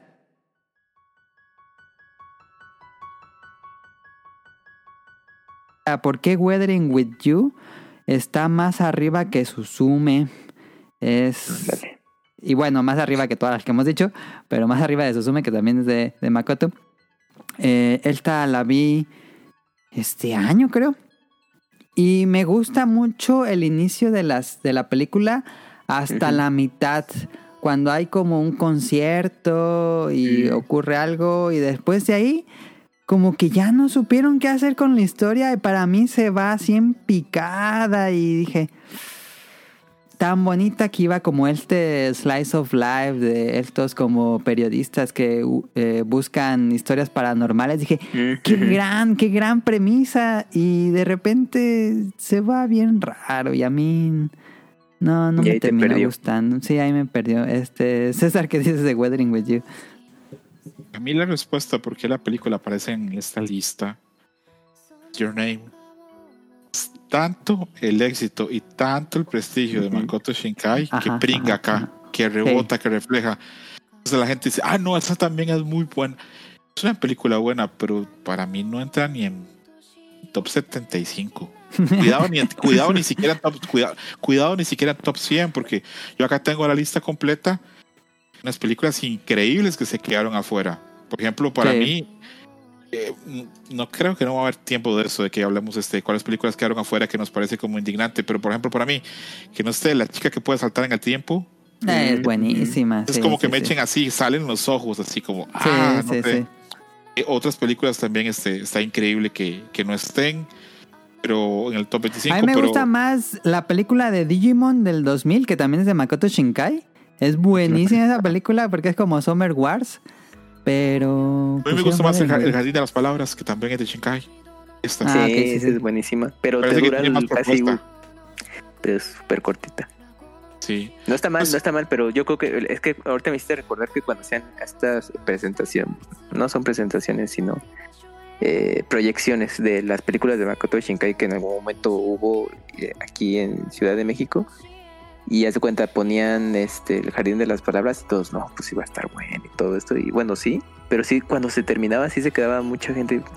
¿Y eso acabó? Porque dura, pues es que dura muy poquito, es muy corta. Entonces es muy buena y creo que est- está súper bien, pero yo creo que sí, si la gente que no se ve nada, nada, pues sí, al final se, se extraña de que durara tan poquito. Qui- Yo quiero aclarar que para mí Weathering It With You es buena, disfrutable, unos valores de producción altísimos como todo lo que hace Makoto Sí, Shinkai. sí. pero que no está a nivel de personajes, de premisa, profundidad, al nivel de otras películas que están en la lista. Entonces, por eso tal vez yo siento que no, que no le tocaba bailar acá. Pero bueno, ay, repito, el prestigio y la marca Makoto Shinkai es tan grande que yo Sí. creo que eso la posiciona acá. Sí, y es como decías, es que veníamos de, de Your Name, ¿no? Que fue gran éxito. La película se estrenó, al menos en nuestra región, eh, en cine, pues prácticamente en año de COVID.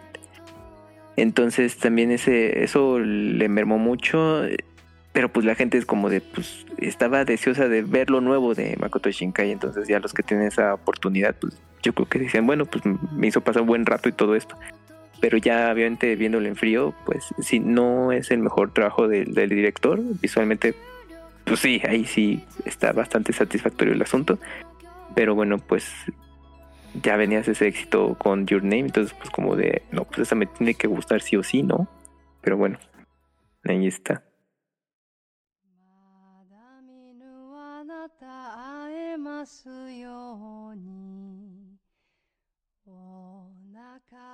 Y otra película en el número 13, Wolf Children o Los Hijos del Lobo, creo que le pusieron en español. Este, eh, gran película, eh, tiene como una, una atmósfera muy melancólica, a veces triste o desgarradora, pero en general es una película que te la pasas muy bien, muy...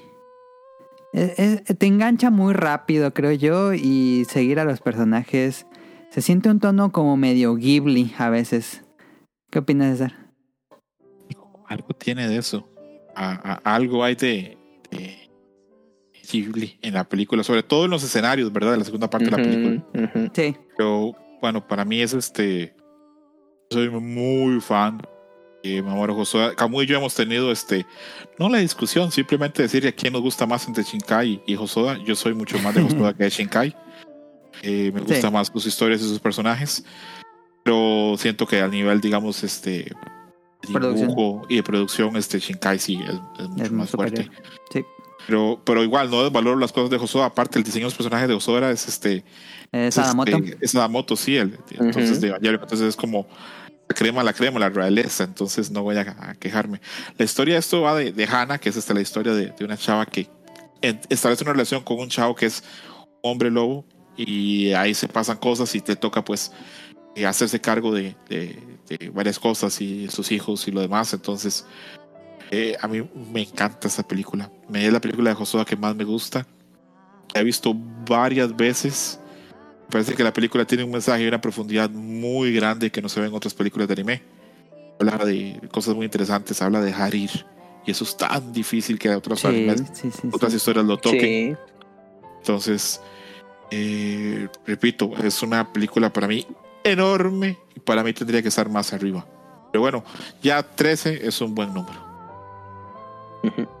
Que en su momento estaba, bueno, no todo el catálogo de Mamoru Soda, pero sí yo creo que las películas, digamos, más conocidas estaban dis- disponibles en Netflix y tristemente pues, ya las quitaron. Duraron un buen rato.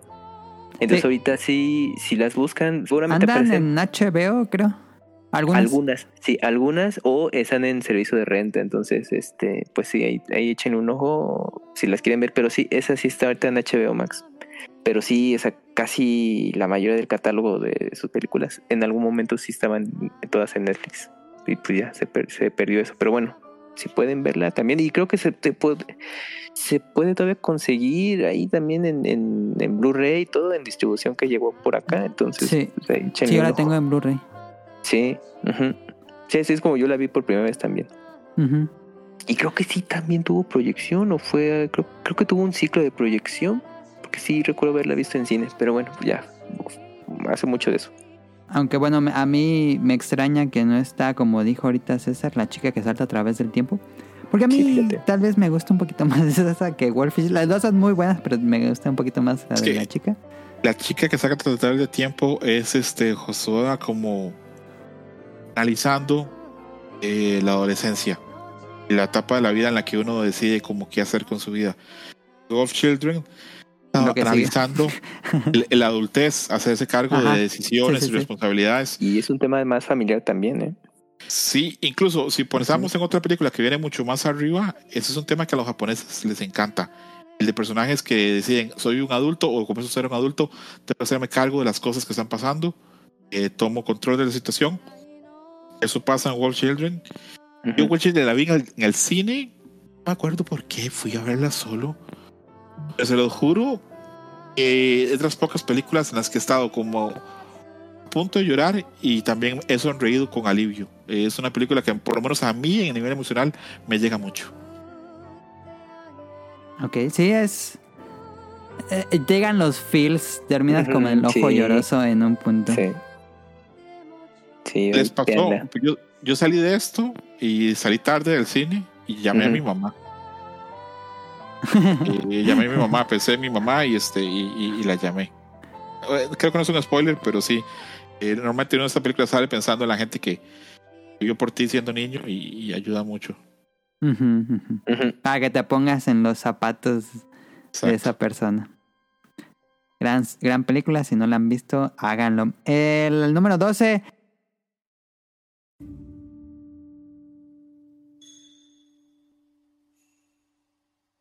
Liz and the Blue Beard. Y aquí eh, me extraña que tal vez ni soy tan fan, pero yo no conozco nada, nada, nada de esta película. César, tú.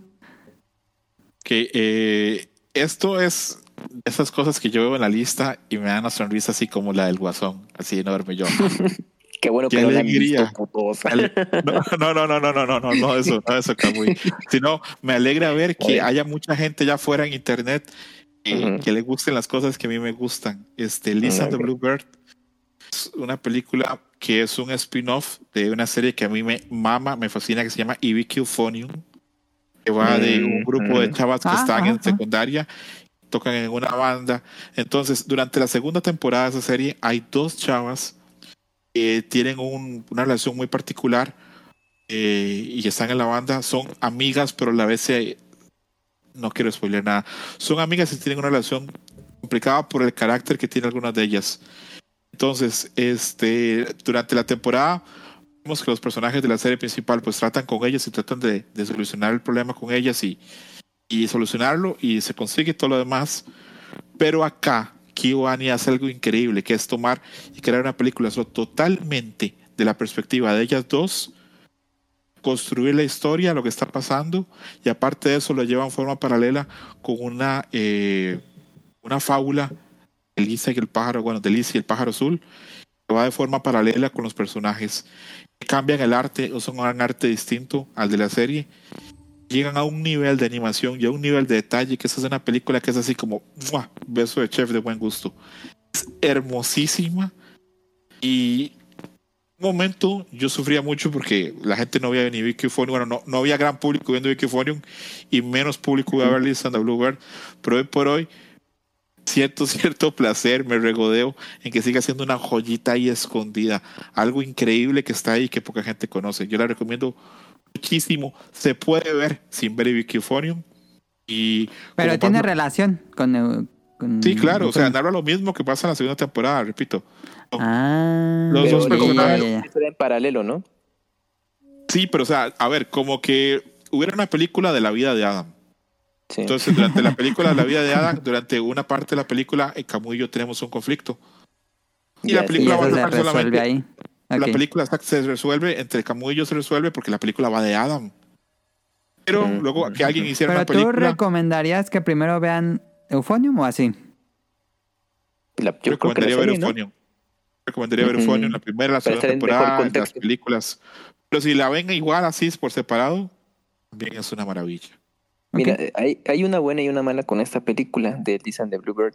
Eh, es que está catalogada en Crunchyroll, pero no Pero está no en está. nuestra región. Ujú, Sí, ya vi, de lo que estaba viendo. ujú. Entonces, pues quizás en una de esas, sin avisar, aparece, porque así luego con alguna serie, este, de pronto así por, por ocio les pongo y ya veo que están disponibles, ¿no? Entonces, a ver si, si con Lisa and the Bluebird, cuando menos lo esperamos, aparece, pero momento sí, este, sí, no, bueno, no es de fácil acceso para verla. Eh, así, bueno, pues ahí con Crunchyroll. Igual, pues por otros métodos se podrá, pero ahorita sí está. Lista corta para estar en Oscar, eh, nominada a mejor animación, pero no entró al final, en la lista, en la lista final. Pues sí, es una. A mí me, me fascina y me alegra ver que están puestos 12. Me alegra ver que hay un montón de gente también que la ve y que cree Sí, que es está muy película alto. Que Sí. es muy buena. Algún día, Adam, cuando veas Ricky Fonio y luego veas esto, Sí. vas a pedir perdón, pero parece porque yo estaré muerto, entonces, pues. Ahí estaré. Mira, ve- yo ya la tengo agregada, bueno, no en la película, la serie ya en mi lista. La serie sí en, en Crunch. Yo también. Sí, sí, ahí está, ahí está. Hay que ver antes de que la quiten. Este, vámonos al número 11.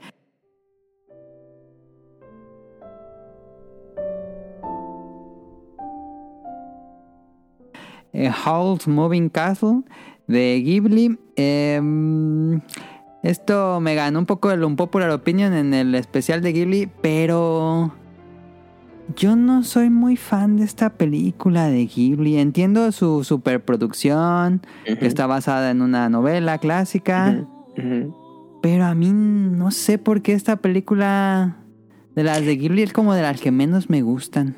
Yo creo que quizás también le pasó el efecto de que venimos de Chihiro. Entonces, pues era como. Ándale, el- ah, es no muy, muy, muy, muy diferente. Ajá, el siguiente trabajo de Miyazaki, después de Chihiro, que mucha gente seguramente ahí empezó a ubicar el, el estudio Ghibli. Y pues bueno, ya con Home Castle, pues creo que hay opinión di- dividida. A, a mí me agrada, me la paso muy bien y todo esto.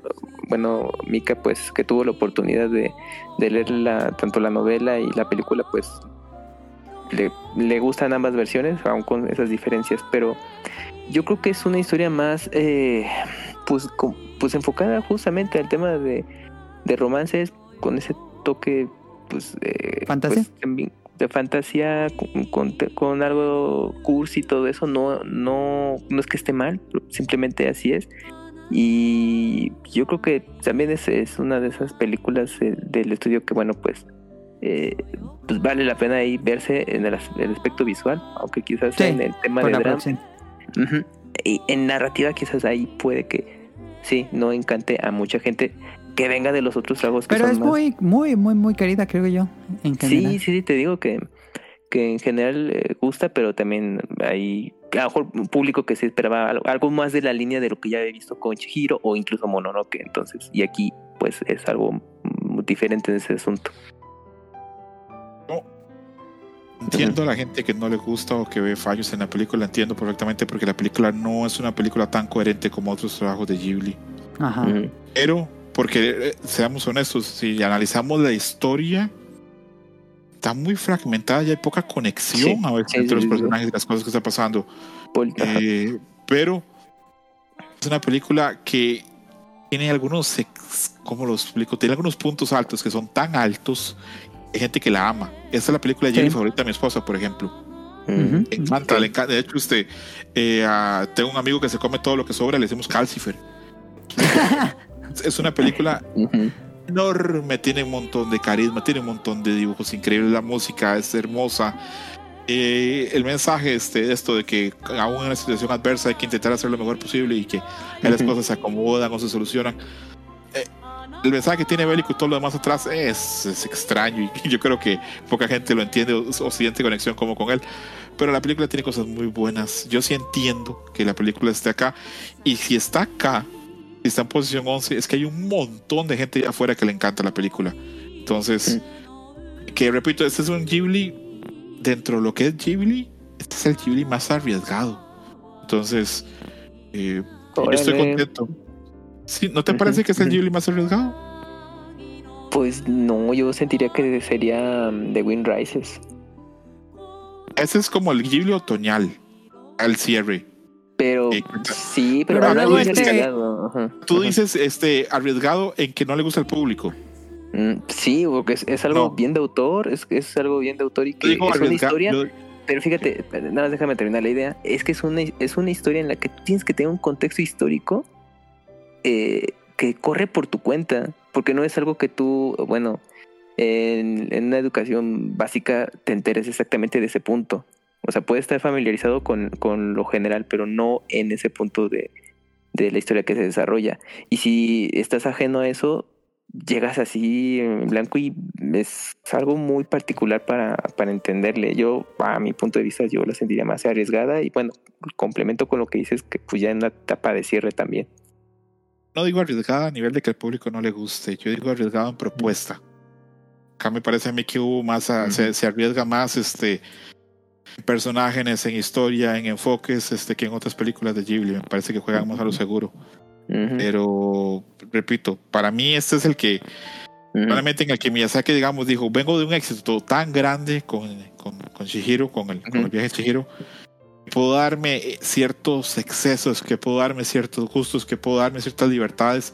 Y probablemente no tuvo tantos contrapesos como para que alguien le dijera, no, Hayao, esto no funciona, o esta parte de la historia no conecta tanto, o es difícil conectar con Hole, o es difícil este, entender qué está pasando con Hole, porque su pasado no está tan claro, ni cómo se solucionan los problemas tampoco está tan claro.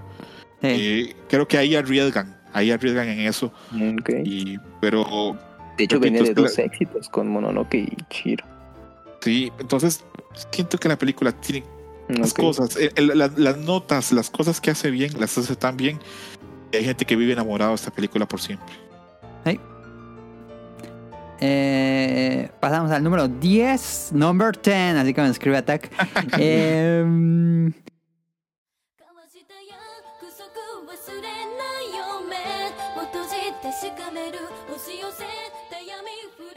Madoka Mágica 3 Rebellion es la tercera película de Madoka Mágica, como pueden saber. Eh, a ver, la pregunta aquí es: ¿por qué la 3? ¿Por qué la 1 ni la 2? ¿Por qué la 3? Yo no las he la la visto, dos. las tengo ahí pendientes. Yo las películas no, no las he visto. Yo En solo vi la la serie. La Ujú. 1 y la 2 son un resumen de la, Un retelling, ok. son un retelling de la, de la serie. Entonces, este, Ok. tú no, te, no le hace falta verla, Mm. Kamui. Tú con ver ese ya ah, estarías. entonces la 3 es contenido nuevo. Es la La 3 efectiva. es, es contenido nuevo y lo que hace es este hace historia tan interesante y tan loca. Este, ese giro de tuerca que le dio este Madoka al Magical Girl. Esta Ujú. película le da otro giro más. Cuando ya sales del cine, cuando yo salí del cine a ver esta, dije, a la verga, ¿qué pasó? ¿Cómo que? es tan giro de tuerca que han pasado pues ya 10 años y la gente sigue hablando de la película y siguen pensando en teorías. El otro año viene una tercera, una cuarta película de Madoka Sí. que, que hay gente que dice que el giro de tuerca fue tan grande en esta, tuvieron que pasar otros 8 años en empezar cómo hacer el otro giro. Entonces por eso duraron tanto. Eh, recomendada, eh, no es la mejor animación ni los mejores diseños, pero tiene una calidad alta. Repito, los fans de Madoka somos muchos, entonces tenemos en alta consideración esta película porque, repito, cuando termina Madoka dice, ah, todo muy bien, pero no creo que me vayan a sorprender más. Y cuando ves esta dices, no, sí, sí me sorprendieron otra vez. Ah. Ayer debí haberla empezado a ver porque me iba a poner a seguir a Pluto y se me fue el internet.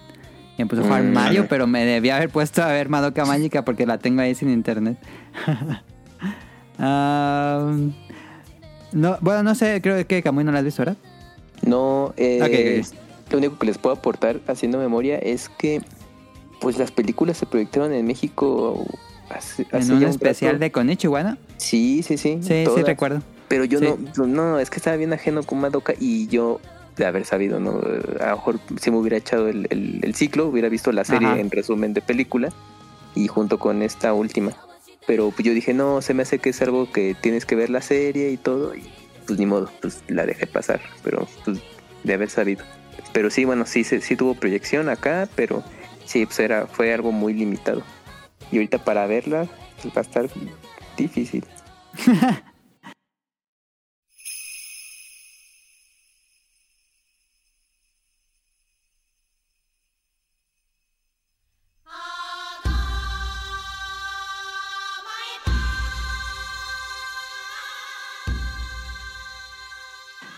Eh, number 9, Ghost in the Shell, la pues la del porque ha tenido muchas películas, pero la primera de los 90 es del 90 y 25.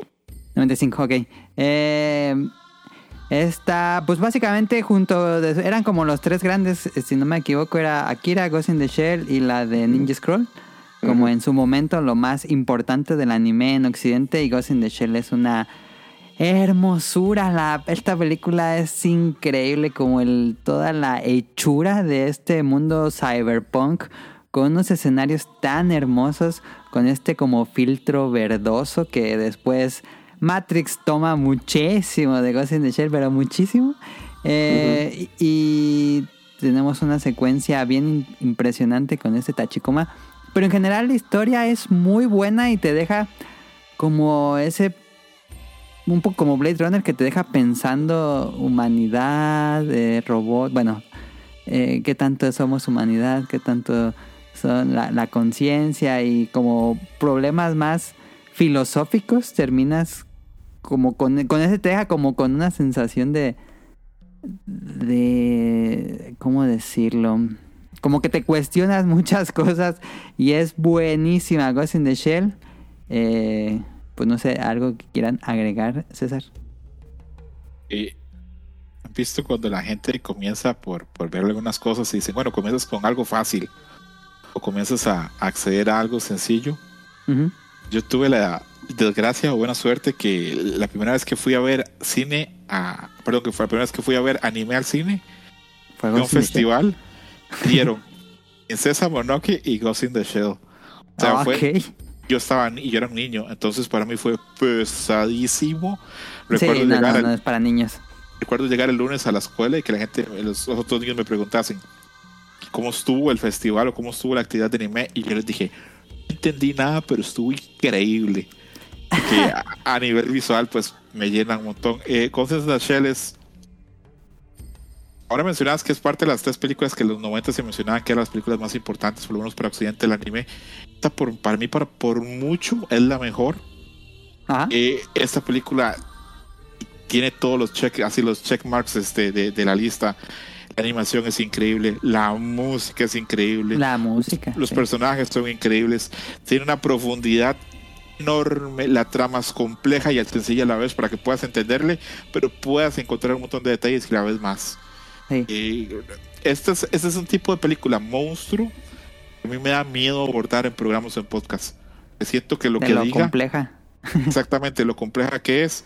Siento que no le voy a hacer justicia con las mamás Sí. que se me ocurre decir de ella. Sí, sí, Y- sí, entiendo. Es una película que yo le tengo mucho, mucho respeto. Y es una película que hace que otras películas en esta lista vean mal. Hablamos, por ejemplo, que no veíamos bien Weathering With You. Eh, saber que Weathering With You está ¿A cuántos campitos está Ghost in the Shell? Uno, dos, tres, cuatro. ¿A 10? No, Weathering With You están 14. Ah, no, Y 14. Ghost Perdón, in the Shell están ese 9. Está cinco campitos. O sea, aquí es cuando uno dice, "Mm, no me suena, esto es como otra categoría, esto es un peso pesado ya. Para mí Ghost in the Shell debería estar más arriba. Para mí debería ser top 5 Sí. de, Sí. de anime. Acá es donde Production allí saca así flex y hace el músculo. Eh, todavía por él lo sigue teniendo, siguen haciendo cosas increíbles. Sí. Entonces, eh, una película eh, para mí imprescindible. Todas las películas que hemos visto, muchas son imprescindibles, pero esta es así, imprescindible, imprescindible. Ustedes si sigan Netflix, pero yo cada cierto No tiempo, sé. cuando estaba en Netflix, la pasaba viendo seguido. No, sabía ya algunos quitaron. diálogos. Sabía ya algunos diálogos. y sí, este. Una película increíble. La verdad, de. No sé, no, no me puedo imaginar el anime en los 90, el steampunk, este, Sí, no me puedo imaginar el Matrix sin Ghost in the Shell. ¿Algo que quieras agregar, Camuy? Pues eh, recuerdo mucho que esa película la vi eh, pues con cuando yo todavía tenía que consumir anime de en medio alternativo a través de VHS o DVDs, esos de los prim- primeros quemados. Eh, y, y bueno, obviamente yo me enteré de la película por los fanzines. Igual así como tú habías dicho, no, no, pues es que las que hay que ver, Akira, Ghost in the Shell, etcétera. Y dije, bueno, a ver, pues, pues hay que checar esta, ¿no? Ghost in the Shell. Y pues bueno, ya la vi y dije, no mames, pues, pues está bien Advance, ¿no? Pues, mm, también para el tiempo en que salió. Y pues me gustó mucho la banda sonora también, coincido, tuve oportunidad de conseguirlo. Eh, recuerdo que lo compré también en un, en un mix-up, ahí en discos importados, pero estaba bastante accesible y dije, no, sí, tengo Ah, que tenerlo. ok, Y, y lo ponía de fondo mientras me ponía a leer o, o cosas así. Pues ya uno cuando estaba chavo. Y, y pues también el, el hecho de que hicieron proyecciones, este, mm, eh, me, me acuerdo mucho que la última vez que la pude ver ya en cine eh, fue como, bueno, se hizo esta mm, versión live action de- desafortunada. Eh, hicieron em, para, para, bueno, promocionarla de alguna manera, hicieron proyecciones de la, de la película animada, bueno, la original, pues. Y dije, no, pues ahorita es mi momento pues para poderla ver en, en cine, ¿no? Y pues bueno, pues también y, pues, increíble poder verla de esa manera y como decían... Nunca la he visto en el cine. No, pues está, está espectacular. Si de por sí luce muy bien, ya como tú la estés viendo, pues bueno, ya en Sí. cine pues, se, magnifica todo, ¿no? Entonces, increíble. El Y, sonido pues, es- Sí, sí, está, está brutal. No, es que es, es, es otra cosa y, y ya cuando lo ves en retrospectiva dices, es que cómo llegaron a ese nivel, o sea, construir todo ese mundo. Bueno, obviamente hay que, hay que también mencionarlo, es una adaptación del manga del mismo nombre, que el manga sí se ha publicado aquí en México, entonces ahí sí les llama. Ay, la- el manga está bien rarísimo. Yo no pude con Sí, el manga. Sí, el- la película es como otra cosa, como que tomaron ahí ideas. Elementos, sí, sí, sí, construyeron pero uh, está bien raro. No es Sí. malo, pero es muy difícil leer. Sí, es, sí, es que tiene mucha, es pesado para su narrativa para en, en, manga, entonces también, ajá, es ahí va, procedan con cuidado, pero ya si están muy, muy, muy clavados, pues, bueno, ahí está el manga. Y de esa película, eh, ahorita César mencionaba de, eh, que estaba en Netflix, pues sí, estaba, porque mm, pues ahorita yo también ya la bajaron de ahí. Y ahorita estaba buscando si estaban en, en otros servicios, pues ahorita no, no aparece. Está en las series y todo eso que surgió después del éxito de la, de la película, pero bueno, Ajá. la película tal cual que originó todo esto, ahorita no, no se puede ver así tan, tan fácilmente. Mí esta película me, me llega como a ciertos niveles. Supongo que es por el de ser los primeros animes que vi, o verlo- sabiendo que era anime y haberlos visto en Ujú. pantalla grande. Fue un cine viejo, viejo así en Bogotá, de esos cines que eran enormes, que tenían dos Sí. pisos. Sí, sí, sí, sí, cuál es. Eran cines de dos pisos, entonces la pantalla era enorme.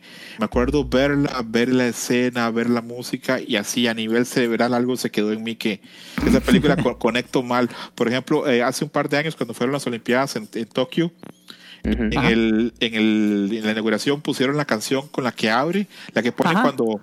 la que- ¿Cómo Sí. será el nombre del personaje? ¿Mokoto es? Mo- Eh, es- Mo- Motoko Sakura. Motoko. Primo. Ah, ok. Cuando Mokoto está, la están, este, le están haciendo como el mantenimiento y le ponen esa canción, este, que es una canción como que tiene como, como ciertas cosas como folclore japonés. Sí, Esa sí. misma canción la pusieron, la pusieron en el opening de los Juegos Olímpicos. Cuando empezó, yo dije, "A la ver- ¿qué es esto? ¡Ah! Es Ghost in the Shell", y me dio así un éxtasis así, pero terrible. reaccionaste dices, ahora sí me chuto toda esta chingada. Pero, pero así, pero, pero mal, pero mal. Así yo, puño cerrado y una emoción, creo que hasta erección incluso. Y yo, no mames, ¿qué es esto? ¿Cómo que pusieron Ghost in the Shell? Yo, a huevo, Japón es lo máximo, pero bueno. Eh, repito, una película enorme para mí, por lo menos. Si no la han visto, es de esas indispensables si les gusta el anime. Y si no les gusta el anime, aún así tienen que verla, yo diría. Sí, sí.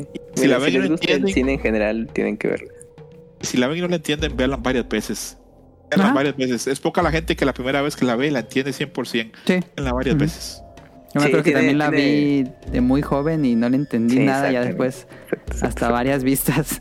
Sí, tiene ahí sus lecturas, entonces sí va- vale la pena echarle eh, eh, varias miradas a la película eh, para justamente entenderla ahí lo mejor que se pueda.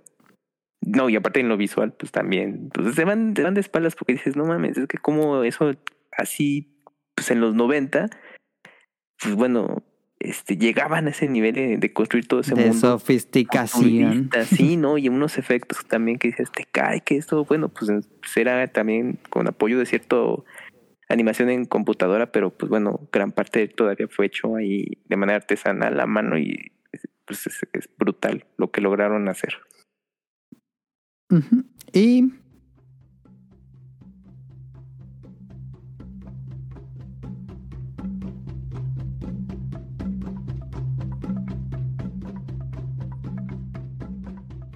pasamos a number 8, Akira, que para mi gusto de las que quedan en la lista que no hemos mencionado, tengo que decir que este es mi top 1. Esta sí es mi Oh. favorita, me gusta muchísimo, la trato de ver seguido. Eh, recientemente compré la de 4K y no, hombre, está increíble verla en una tele 4K HDR. Es así la gloria y me encanta, me encanta. Es, es- digo, que no se ha dicho de Akira es, es grandioso. Es la- ese nivel de animación. eh, la escena cuando van entrando al túnel, que antes no había CGI, tienen que animar cuadro por cuadro cómo se va moviendo la moto y van, tienen que animar el, el túnel tal cual. Eh, todo, todo, todo, todo, todo el detalle es este. Pues esos momentos que ha llegado, de esos pocos momentos en los que se lleva al máximo el- la animación japonesa, creo yo. César, si quieres. Aquí, a mí Akira me ha dado siempre una, una pequeña disyuntiva. Es que para mí en animación es, no sé, no, no puedo ni, no encuentro ni adjetivos que ponerle a la animación de Akira. Porque yo, por ejemplo, a veces veo videos, esa escena en la que pasan las motos y la estela de luz va atrás. Sí, Ah, sí. clásica. Yo pienso, ¿cómo vergas hicieron eso en los 80? Cua- Sí, en el sí, sí. 88. Hay momentos de Akira que yo los veo y digo, ¿qué? Pero ¿cómo, cómo hicieron Ujú. eso? No, sé, no, no Sí. puedo ni entender. Y es que no, no me cierra ni siquiera la experimentación y las técnicas que tienen que utilizado en los 80 para animar a algo así. Porque en los 80 hay cosas muy buenas animadas. Sí, Pero Akira rompe totalmente y pasa mucho que tú hablas con gente que no veía anime en los noventas y por lo menos te ubicaban a Akira. Fue una película que ganó mucha fama. Ahora, mi disyuntiva con Akira, con el manga, sino con la película, el Ujú. nivel de historia ujú. no es tan buena. Tenía un amigo que, que me molestaba porque él sabía que me gustaba mucho Akira. Me decía, Akira es mucha forma, pero no hay mucho fondo. Y yo, ah.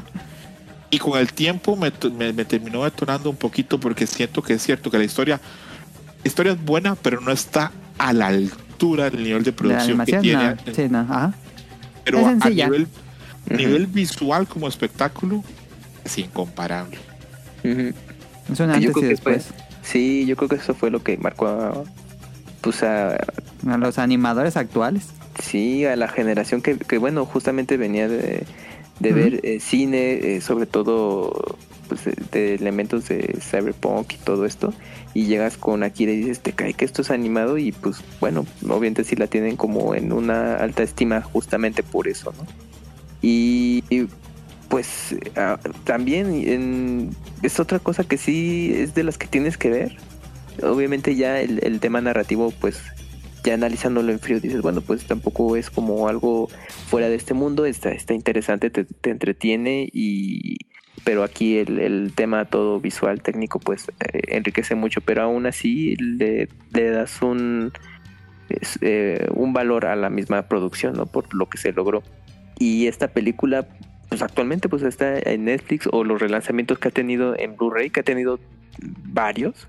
Yo creo que tú conseguiste el de los más recientes. Me ha tocado ver que han tenido ediciones especiales así enormes que contienen eh, libros de arte como, como Making of de la misma película, etcétera. También hasta los viniles de la música están disponibles, es porque es algo que sí marcó pues tanto en Japón, pero yo creo que mucho más fuera de, ¿no? Entonces sí es algo que, que pues se vale, vale la pena conocerse y, y pues, pues disfrutarlo también, ¿no? Entonces, pues chequenlo ahí si tienen oportunidad, pues hacerse de Blu-ray y si no, pues bueno, si quieren irse más a la segura en ese tema, bueno, si tienen Netflix ahí está también disponible y la pueden estar viendo para conocerla.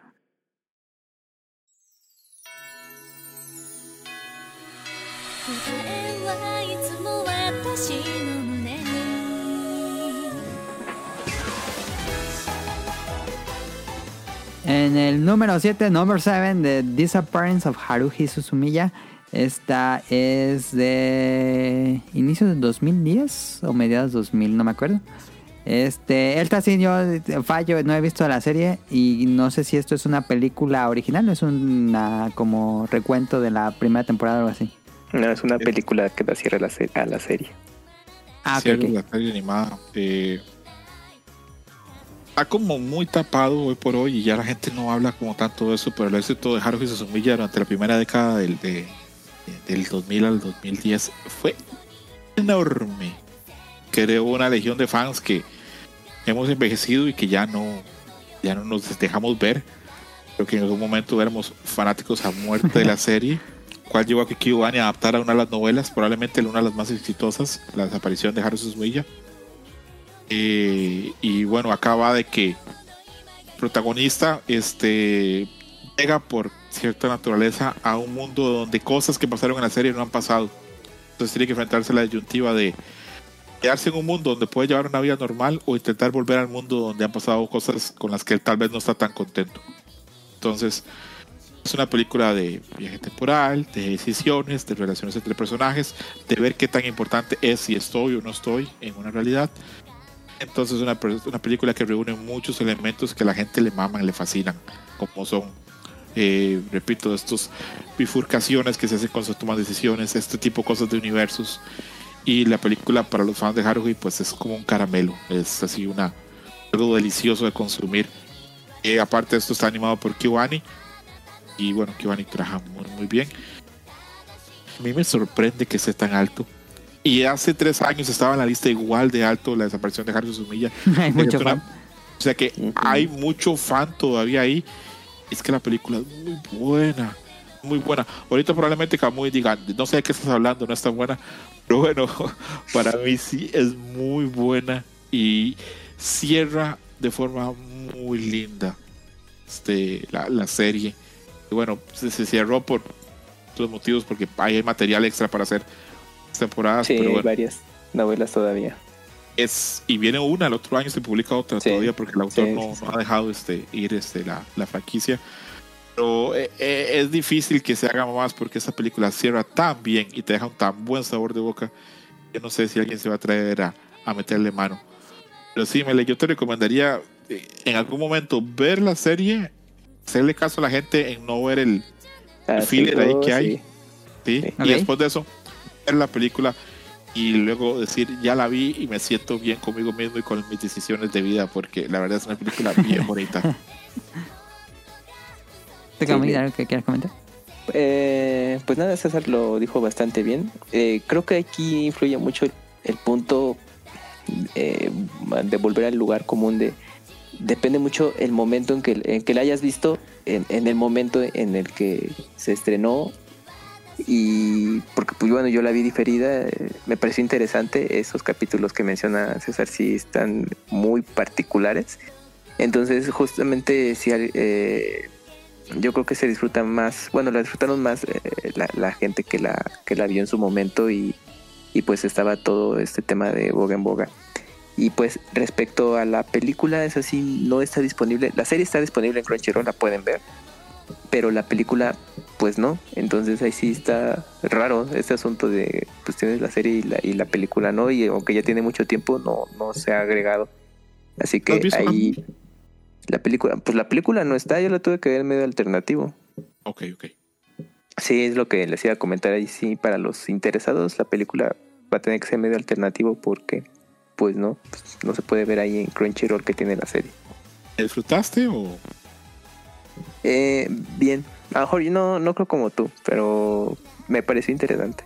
Tienes que asumir como que yo bailaba el opening, así que el ending, así que para que hagas una idea de lo que puede haber sido para mí. Sí, yo la vi en el Sí, sí, 2010, este, Sí.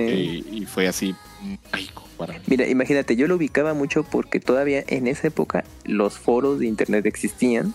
Bueno, lo siguen est- estando, pero bueno, yo en esa época todavía consultaba un poco en, en los foros y me tocaba ver justamente que los usuarios ponían las imágenes de sus avatares de, de Haruhi o los GIFs animados.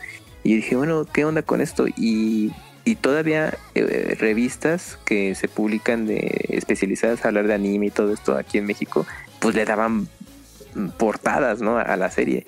Y dije, no, pues yo creo que me estoy perdiendo de algo grande, pero bueno, pues llegué demasiado tarde y pues, pero ahí está. O sea, sí, sí, Haruhi significó mucho en ese entonces para el público entusiasta de- de- del anime.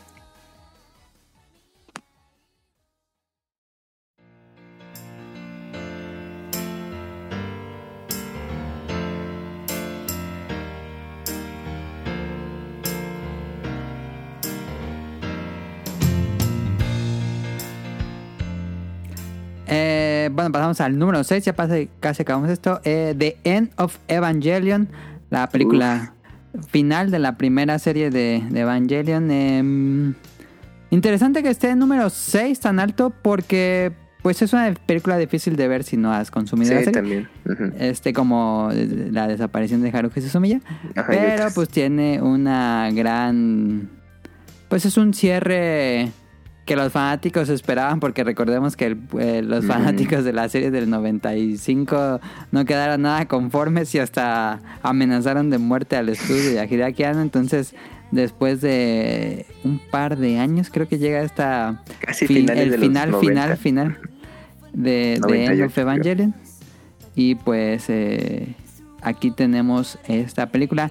Es, es muy buena, es muy devastadora, es como que todos los personajes que habías visto en la serie eh, ves el, el destino que tienen. Entonces es interesante, es confusa, por supuesto, sin Evangelion. Eh, ¿Qué opinan que esté en el número 6? Quería ser el número uno. No, mentira, no. A ver. Eh, ay, rey. Ujú. es, no podría ser. Esta lista de Reddit, eh, hemos mencionado eso, que hay películas que dicen, pero qué raro que esté tan arriba si una película que cierra una serie. Es una serie que tal vez no es la más popular. Repito, si algo tiene valioso esta lista de Reddit, que vota gente que ve mucho, mucho anime desde hace buen rato. Entonces, dan el lujo de elegir cosas que no son tan accesibles. Luego, al final de cuentas, termina poniendo en primeros lugares cosas muy accesibles y muy mainstream. Pero acá te colan cositas así como más este, joyitas escondidas como Listen a Blueberry y todo lo demás. Y esta que, por ejemplo, hay que haber visto Eva para poder este, disfrutarla. Película para mí increíble. Adoro End of Evangelion. Él me sé de memoria la película. Me fascina la música, me fascina la animación, me fascinan las consecuencias que tiene, me fascina lo que hace con los personajes de la serie, me fascinan los temas que toca, las explicaciones, los momentos confusos, todo. Amo toda, toda la película, la, la- la- la adoro, me, me encanta. Y es difícil para mí este valorarla sin decir que es para mí las películas que toca más temas y que ha llegado a puntos donde casi nadie más ha ido. Tanto en violencia, tanto Ujú. en referencias sexuales, en un montón de cosas. A dos pasos más que otro montón de series. La película tiene, a ver, esto es de 1997. 98. Ah, ok. Ujú. 17, que tiene ya casi tres décadas y, y hay Ujú. cosas que esta película hizo que nadie más hizo. Algo que Ujú. me vuelve loco también es ver así la lista de producción, quienes trabajaron en la película, que trabajó medio Japón en la película. Eh, ahí estuvo Kadokawa, Inax, Production. IG, Ujú. Neve Tokyo, Toei y Sega. Esta Sí, gente trabajó. sí, sí, sí. Entonces es algo como increíble. Y eh, de esa película, si empiezo a hablar, no va a acabar el programa. Entonces, nada más decir que es una película a mí me encanta. Y es de. Eva. Todas las demás, este reveal y todo eso a mí me gusta muchísimo y también me encanta. Pero esta me explota la cabeza. Pero la así como arriba, arriba, arriba para mí. Es como epítome de Evangelion para mí. Sí, sí, no, yo totalmente de acuerdo con lo que dijo César. Para mí es obra maestra de, de la animación en general. Eh, y pues un popular opinion, yo, la- yo para mí es superior mil veces a lo que se hizo con, con Rebuild. Así que bueno, pues lo platicamos, Mele, en el especial de... Sí, del espe- hicimos de- un de Rebuild. especial muy largo. No, bueno, sí, porque cubrimos la serie y, y los Rebuild. O, o fueron dos partes, ya no me acuerdo. bien. Fueron dos programas, uno para la serie y otro para Rebuild. Ahí está. Y sí, pues ahí lo comentamos. Parece que es impopular. Opinión. Pues porque, yo- eh, la, la no, gente que yo conozco, así bueno, es que somos gente que vemos mucho anime, Ujú. todos coincidimos en que es mejor, bueno, nos, nos llena más Tienen of Ujú. Evangelion que Rebuild. Pues a lo mejor en, en mi microentorno, pues bueno, sí vi más eh, gente entusiasta por, por el reveal. Eh, probablemente ya por el, por el tiempo de espera de la última película y de que ya por fin no cerraba. Y pero bueno, yo que pues me volví a chutar este bueno, el, re- el rebuild y luego y al mismo tiempo una vez que yo terminé de ver eh, la última película cuando se estrenaron en, Prime Video, eh, inmediatamente me puse a ver The End of Evangelion dije, no, pues es que The End of Evan- Evangelion pues es la obra maestra de, de, Gainax, de Hideaki Anno, de, de lo que sea, porque pues para mí es insuperable. Entonces ya eh, se ha hablado muchísimo y si quieren saber más a detalle, escuchen esos dos programas especiales del podcast beta de Evangelion. Y pero pues eh, si apenas van a descubrirlo, pues repetimos, pues eh, hay que ver toda la serie para llegar a, a este punto con, con la película. Pero eh, ya hablando más como, bueno, ya del paso del tiempo, es que a mí me sigue sorprendiendo todavía, o sea, la calidad, el nivel de animación que tiene. O sea, es, es que está increíble. Bueno, yo sigo cuentas de Evangelion en, en, Instagram y te ponen clips. Y cuando te ponen los de la película dije, no mamen, es que, pues perdón, o sea, la- hay muy buenas producciones al día de hoy, pero lo que hizo Gainax en ese entonces, para mí no, no, no he visto algo que, que llegue a, a- a- a esa calidad, eh, todo. Entonces, si no, también ya aquí lo voy a parar, porque si no, nos echamos otro especial y no es para tanto. Pero bueno, véanla. Así chútense la serie y llegan a las películas. Está todo en Netflix, si no me equivoco. Sí, está todo, todo en Netflix. Y ya están los relanzamientos en, en, en DVD. Bueno, en su momento estuvo en DVD, Blu-ray. Tienes el último que salió. Sí, de Blu-ray. Eh, entonces ahí chequenlo también. Si son, son fans, pues aprovechen ese relanzamiento en Blu-ray. Y eh, eh, bueno, el manga se publicó en México en sus respectivos años. eh, y actualmente hay una nueva edición de Evangelion del manga y Ah. este y totalmente recomendable o sea si son así fans de Hueso Colorado yo creo que ya lo tienen y si lo tenían pendiente no lo consiguieron es qué mejor momento de leerle al manga con esta edición Ok, va, entramos a los cinco, eh, las cinco películas más eh, queridas por el público de Reddit. Entonces entramos al número 5.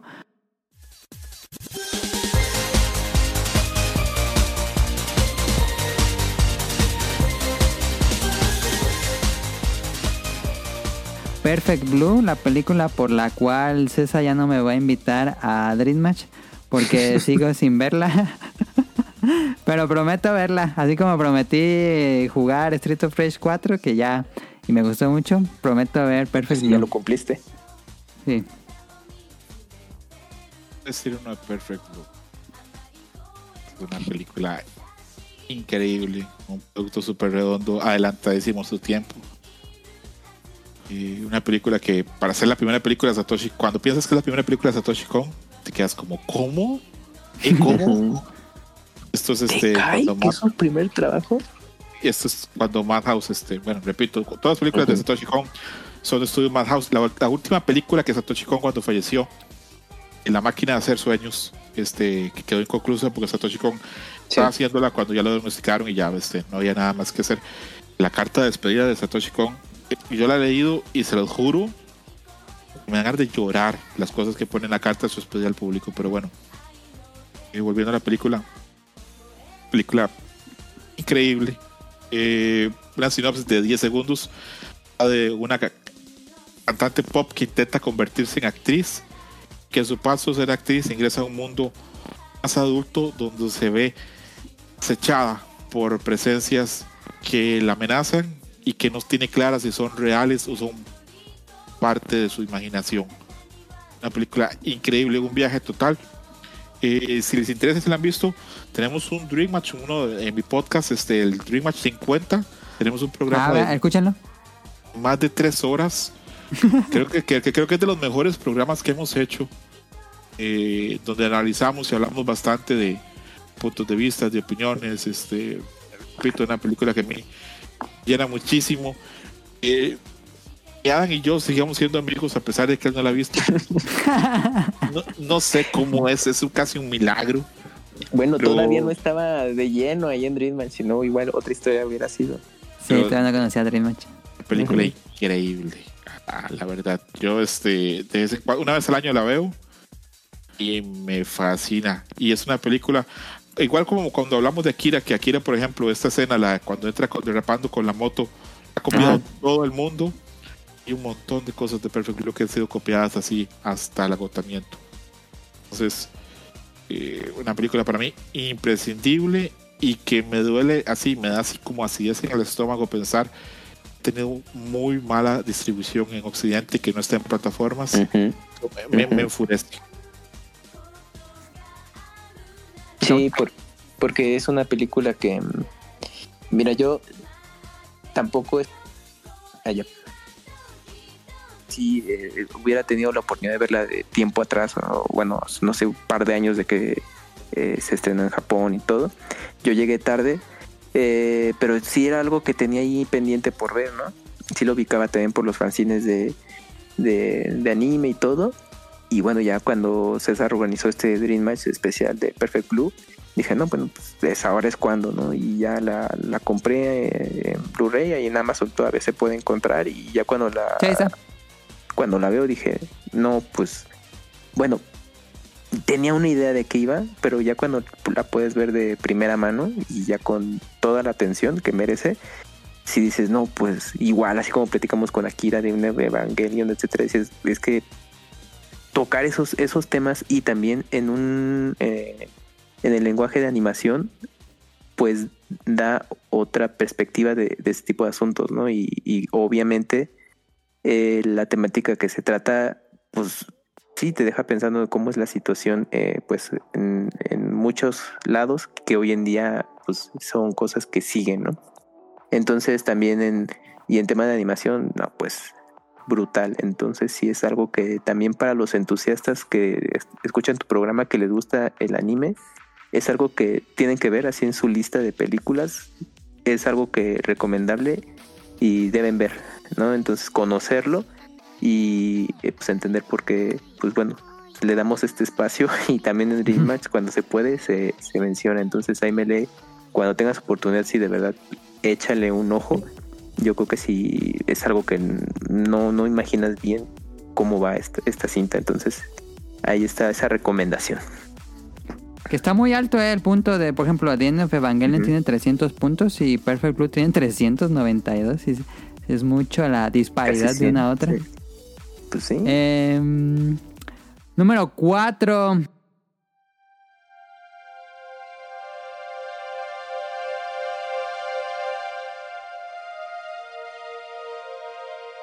Princesa Mononoke de Ghibli.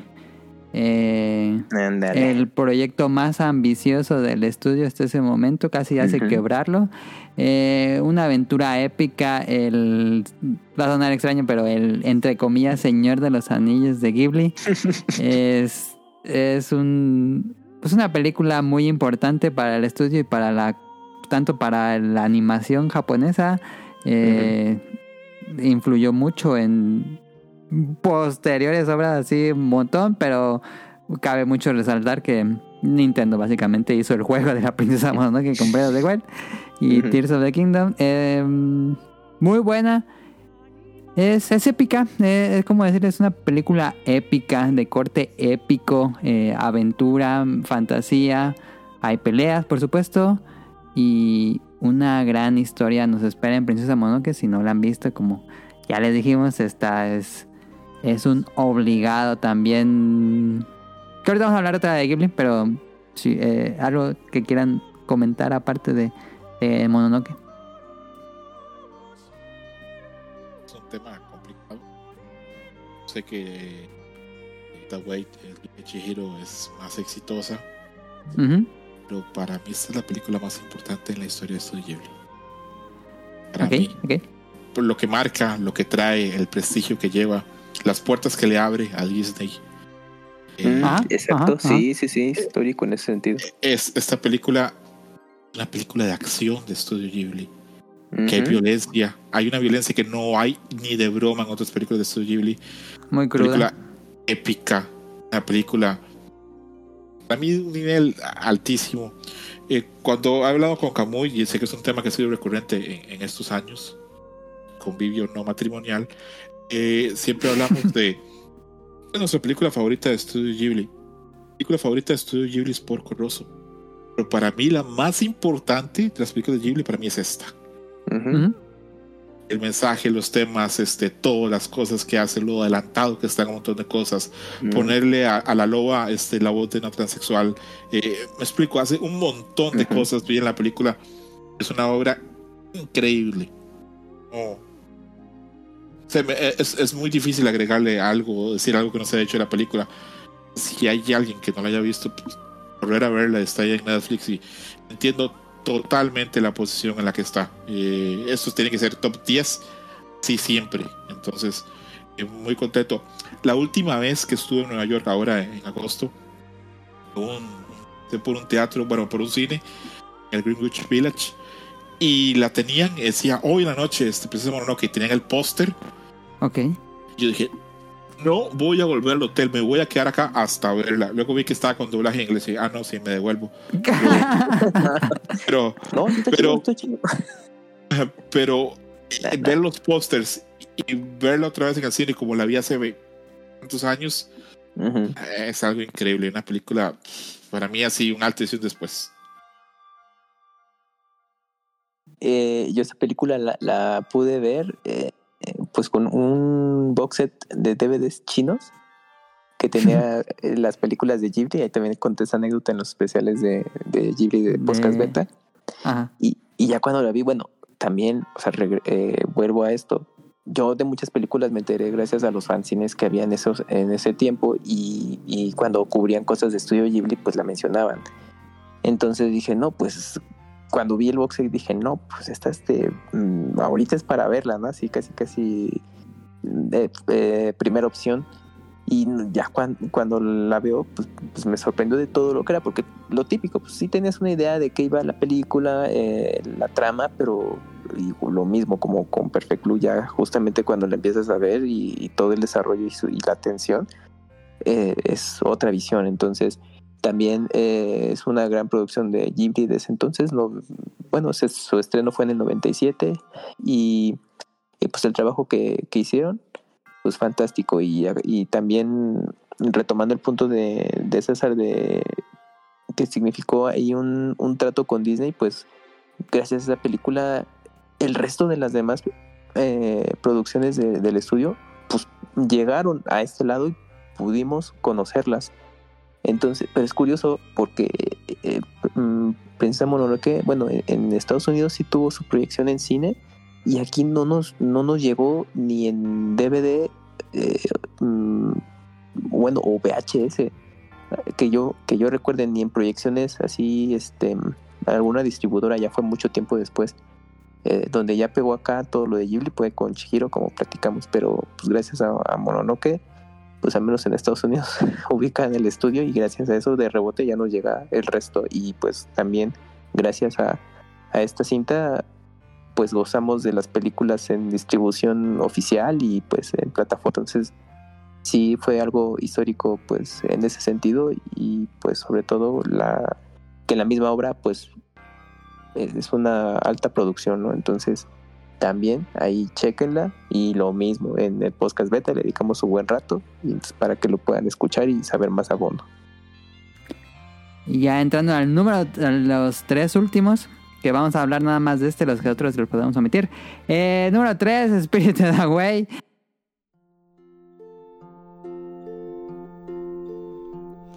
呼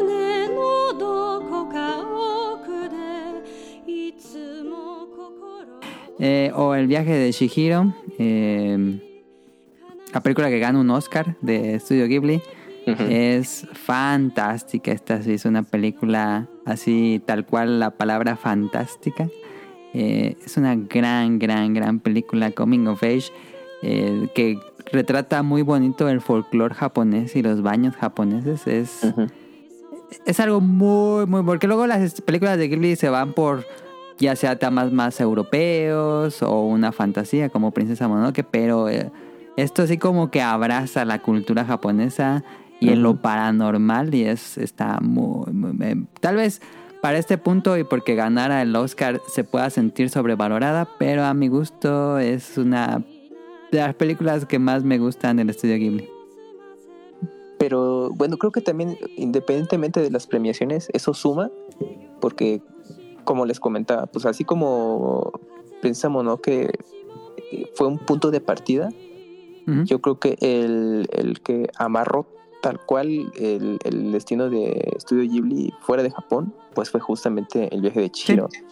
Entonces creo que pues gracias a que a que bueno tuvo esta este premio por parte de- del, del Oscar, pues mucha gente ya empezó a ubicar más los trabajos del estudio y bueno, y obviamente ya a, a- a darle otro significado a lo que era la animación japonesa en general, que ya la tenía, ya la tenía, pero público nuevo para que... lo valorara el público occidental. Exactamente. Y bueno, y de ahí pues ya las generaciones que llegaron y, y, pues que ya saben hoy en día de qué va todo esto. Entonces, y, y también que es una película, bueno, creo, para mí creo que es, es fácil de entender por, por estos conceptos, es que llama mucho la atención por todos esos conceptos fantásticos eh, de- eh, culturales que obviamente los hacen muy eh, atractivos. Entonces yo creo que la mucha gente se, se sintió fascinada por esto y, y pues es una de las películas que disfrutan. Y pues nada, pues ahí, ahí está. También pues véanla y pues escuchen los especiales. Entonces, ¿algo que te gustaría agregar de Shihiro? Difícil agregar porque se ha hablado tanto de este güey de, de Chihiro. Es una película que a, a priori no fue de mis favoritas nunca de Studio Ghibli. Ah, Pero ok. Conforme me hago más viejo, ¿Te gusta más? encuentro, encuentro más el significado, el valor, eh, el mensaje que da, de que es este, verse adulto, tomar, con, hacerte cargo de las cosas, este, Sí. que de eso va la película. Es un mensaje, repito, muy japonés. Hablamos ahora de, de Wall Children, que Wall Children también es lo mismo de hasta adulto, toma control de tus cosas, este, sigue adelante, porque Miyazaki es muy didáctico. Todas sus películas están tratando de dar, como dar un mensaje positivo en el que él mismo dice que él trata como de no poner como que no sea así moralista, pero decir, bueno, yo recomendaría esto. Eso Sí. fue su decisión, pero yo recomendaría esto. Acá, pues, yo para recibir ese mensaje me costó, porque yo la vi y estaba bastante joven. La animación me fascinaba y todo lo demás.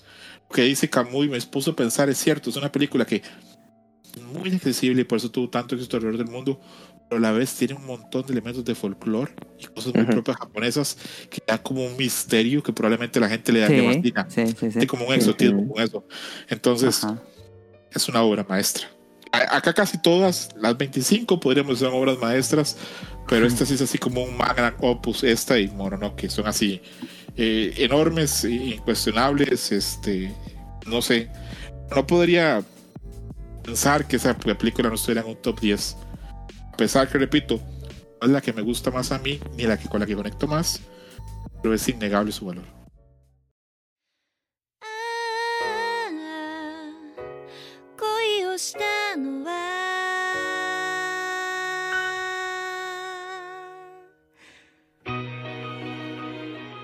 En el número 2 tenemos una voz silenciosa, a Silent Voice. Eh, esta sí la recuerdo verla en el cine. Ah, va a sonar un popular opinion, pero está muy alto. A mi gusto está muy alto en el top. Me llamó la atención que estuviera tan alta. 689 puntos. Y por ejemplo, Shihiro tiene 511, son muchos puntos de diferencia. Eh, es una película muy bonita. Pero no sé, como que no, no, tal vez no me llegó tanto a mí. ¿Qué opinan que de una tal vez? vez, sabemos que tal vez la mayoría de gente que vota en Reddit es gente, la mayoría norteamericana, Sí, mayoría hombres norteamericanos. Esta película habla del bullying, de la Ah. conciliación después de un bullying Sí. Y ese elemento es muy significativo en la población que ve anime Ok, ok. sí, Estados sentido. Unidos. Eh, A ver, si alguien está viendo esto y dice, ¿por qué no hablas claro? Le pongo pocas palabras, le pongo claro. Mucha gente que ve anime ha recibido bullying o ha Ajá. sido bully. Entonces esta película está cabrón con ellos. Entonces es una película que para mí es muy buena. Trata un tema complicado. La animación es muy linda. Esto es Kiwani haciendo un trabajo muy Ah, bueno. sí, sí, sí, sí. La historia es bonita, los personajes son adorables. A mí no me sorprende que esté en la posición en la que esté. Es una película que tiene todo para, para estar ahí arriba. Y ha llegado a un mainstream. Ojo, esta no es una película que sea tan mainstream como otras, como la número uno, por No. ejemplo. Sí, sí, Si sí. yo, él- si yo le pregunto a, a gente que no anime, ¿puede ubicar películas de Studio Ghibli? ¿Mm? Puede ubicar este la que la número uno me la va a ubicar porque es súper famosa. Esta no tanto. Entonces creo que en esta hay muchos votos de gente que ve mucho anime siente conexión Gente clavada. yo no estuve tanto en esto del bullying ni en recibir ni en ni en dar eso creo por lo menos. Pero a mí me parece una película muy linda muy buena y con unos personajes y una significancia en la actualidad es muy grande. Yo sí entiendo que la película esté en segundo lugar. Quiero entrar más porque terminé causando spoilers y hablando de los personajes, pero a mí me gusta mucho. Recomiendo, si la gente tiene chance, volver a verla porque ya tiene, Sí, tiene añitos. tiene ¿cuánto es? 2016, estamos en el 2023. Ujú. Han pasado siete años. Entonces, un chance y vuelvan a ver. Yo la vi hace Yo poco. creo que me falta verla de nuevo. Ujú. Yo la vi hace poco y dije, ah, no, acá sí había cosas de genialidad, sí había cosas de bullying. Ese tema del bullying cada vez va peor en nuestra sociedad. Entonces pensé, acá sí hay, acá hay elementos. Recordemos que la película va de, de un chavo que pues lo condenan o lo aíslan ahí sí, de forma como al ostracismo, porque fue bully contra una chava Lo que tiene cancelan. tiene, lo Ujú. cancelan que tiene una discapacidad, se le hace bullying a una chavita que tiene una discapacidad auditiva, lo cual lo lleva pues, a intentar redimirse y hacer un montón de cosas. Entonces la película creo que funciona para la gente que ha sido bully, para la gente que ha recibido bullying, para la gente que le interesa el tema. Entonces, repito, para mí es una película muy, muy valiosa. Entiendo que para alguna gente esté muy arriba, pero para mí sí tiene peso para estar ahí. Eh, coincido con lo que mencionó César de, del tema que tocan. De hecho, eh, bueno, también tuve oportunidad de verla en cine y, y me acuerdo mucho que hay momentos muy particulares, sobre todo uno, en el que la gente, o sea, sí estaba muy involucrada, que cuando ve ese momento, pues hay, es de esas pocas veces que a mí me toca escuchar que la gente reacciona así de, pues de sorpresa de lo que estaba ocurriendo, o sea, como de, de sentir esa, bueno, empatía po- por el personaje que le estaba ocurriendo algo de, oye, pues es que, pues por ahí no va, o sea, de que mm, cruzó la línea, ¿no? Entonces sí fue algo bastante serio. Y pues, eh, pues viendo esa retrospectiva, como lo menciona César, pues sí es algo que, que se vale eh, verse, ¿no? Y cómo es el tratamiento que le dan aquí en la, en la película. Eh, también vale la pena aclarar que es adaptación de un manga que son de Sí. varios volúmenes que se publicó en México. Y también eh, yo creo que si vieron la película y quieren un poco más de, de- de la historia, porque la película solo abarca hasta cierto punto y está bastante bien, si solamente vieron la pura película es suficiente, pero si todavía mm, quieren ver mucho más o saben que está el manga, eh, con- bueno, se continúa y tocan ya otros temas también pues bastante eh, interesantes de- en respecto a esto. Entonces, eh, la película ahorita mm, estuvo mucho tiempo en la plataforma, ya bueno, ya la extinta plataforma de Cinepolis Click. La tenían en exclusiva, sí, ahí se podía ver. Ah, Y no eso- sabía. Sí, ahí la tuvieron porque fue una distribución que tuvo Cinepolis con esa película y mantuvieron la exclusividad por mucho, mucho, mucho tiempo. Se la proyectaron en cines terminó y la subieron a su plataforma y ahí estaba. Dentro de su pequeño catálogo de anime tenían esa película ahí, porque sí recuerdo que, que hubo buena mm, mm, venta de boletos, o sea, sí, sí duró un buen rato en la en cartelera, porque yo creo que la recomendación de boca a boca ahí funcionó bastante bien. Y pues bueno, pues la, la mantuvieron en su extinta plataforma digital de Cinepolis Click ahí por, pues hasta que cerraron. Entonces, eh, ahorita sí estaba revisando. Me marca que se puede ver en, en Prime Video y en Crunchyroll, pero lo típico no está en nuestra región. Entonces ahí pues sería cosa de buscarle. Y bueno, y si no, bueno, está la opción del manga para los que quieran eh, echarle ahí, bueno, enterarse de la misma historia. Pero la animación por, por sí sola, pues vale mucho la pena. Y, y pues bueno, afortunadamente ahorita para verla fácilmente está complicado. Detallito, Ese es, es el el, problema. es el mismo director de Liz and the Bluebird. Es la misma Ah, persona. ok, que- ok. la misma persona que- es la misma persona que dirige las temporadas de, de Vicky Euphonium. Euphonium. Ok. Entonces, Oh, Kiwani tiene ahí todo bien Ujú. amarrado. Ahorita está trabajando en una película para el 2024 que se llama Kimi no Hiro. Trata de una chava secundaria que puede ver flores en los corazones en las otras personas. Se junta con un par de personas que conoce y forman una banda de música. La película promete muchísimo. Eh, y repito, o sea, Kiwani sabe lo que está haciendo cuando elige esas historias y sabe cómo llevarlas a pantalla. Ujú.「あ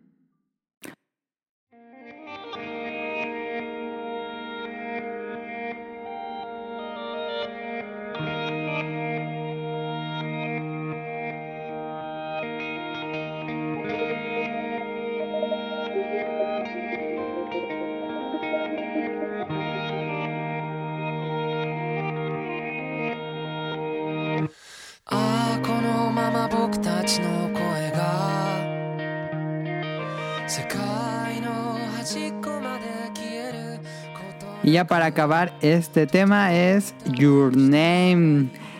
Que es, creo que con los años, no sé si ustedes me van a decir, pero siento que con los años ha caído como... No, cada quien va a pensar, ya tener como su, su idea de la película, pero siento que se ha vuelto como sobrevalorada. ¿Ustedes dirían? siento que la ha quemado. ¿Sí? Eh, que, que digo eso con quemado mucho. La película es maravillosa, la historia es maravillosa, el arte es maravilloso. Es una película que tiene una inmediatez que permite que gente que no le gusta el anime la pueda ver.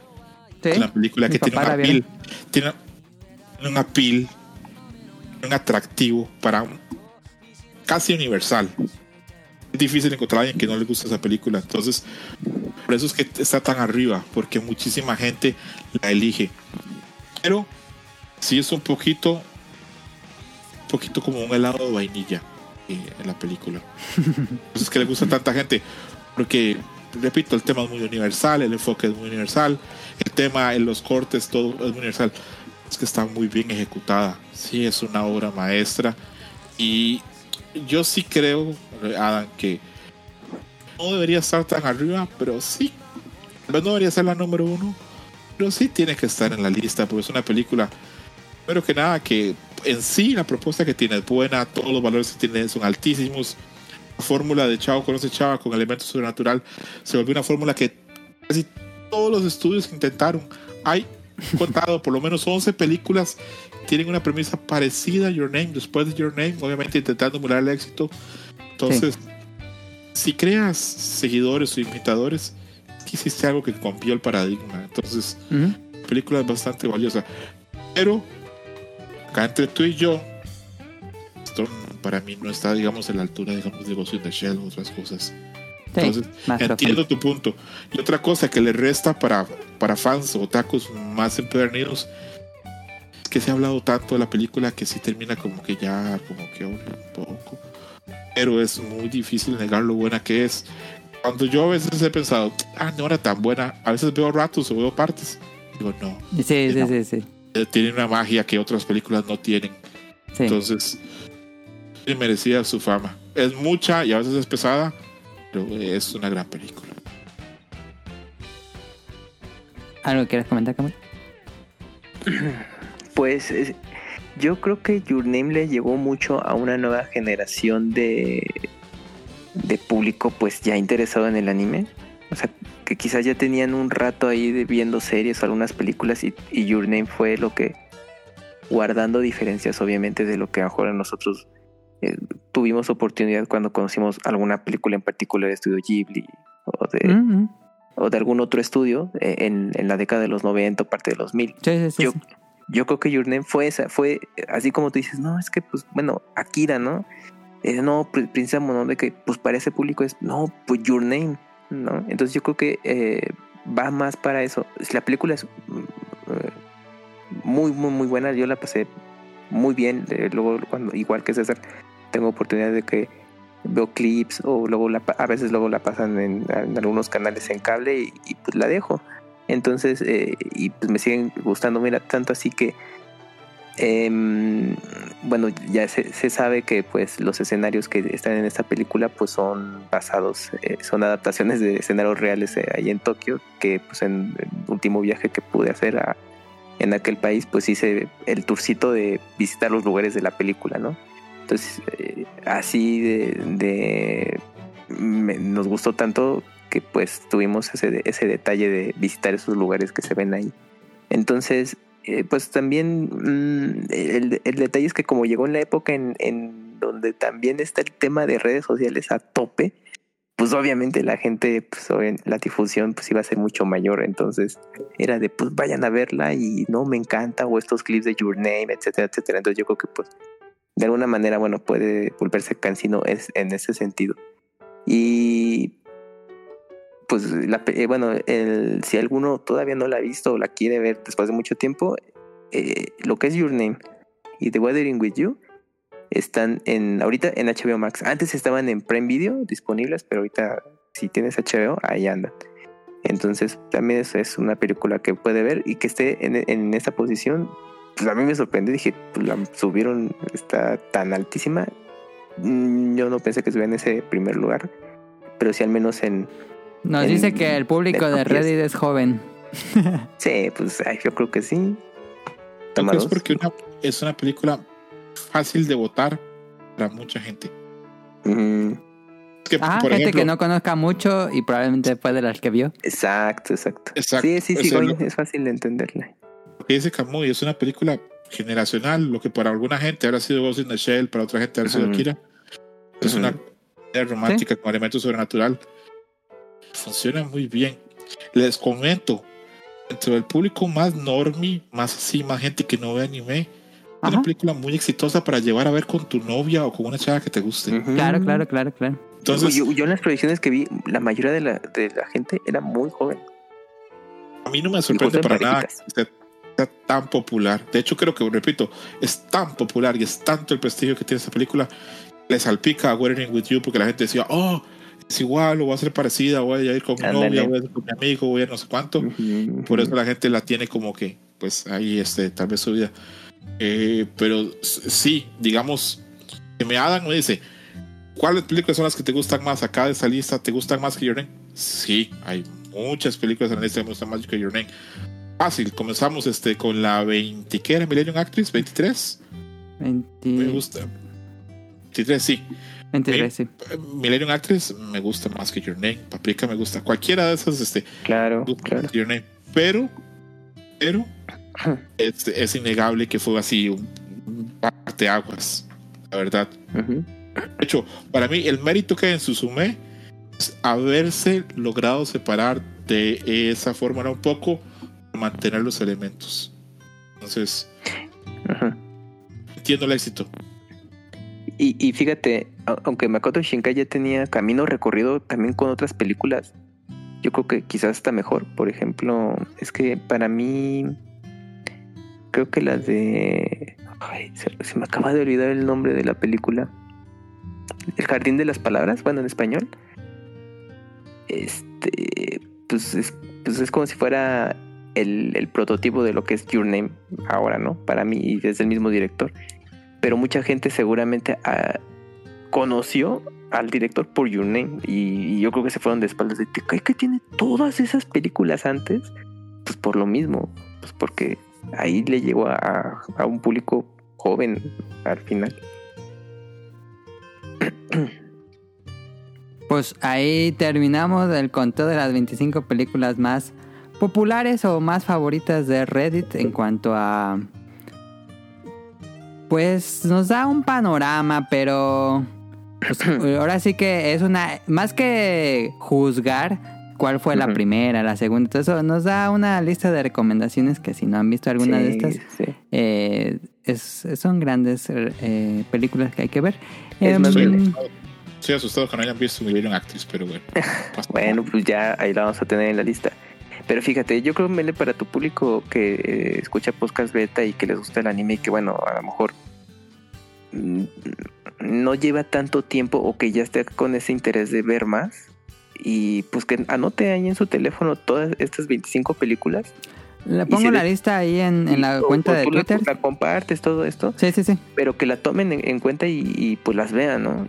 Y pues obviamente ya que se forme ahí este su, su propio criterio, pero que puede servir muy buena guía porque en general, al menos desde mi punto de vista, creo que estas 25 películas son muy distintas y que se vale la pena ver, ¿no? Entonces, algunas quizás tome más tiempo porque son, son películas que cierran series, si tienen la Ah, posibilidad, sí, sí, sí.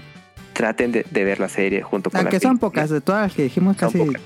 Son historias todas se pueden ver. Ajá.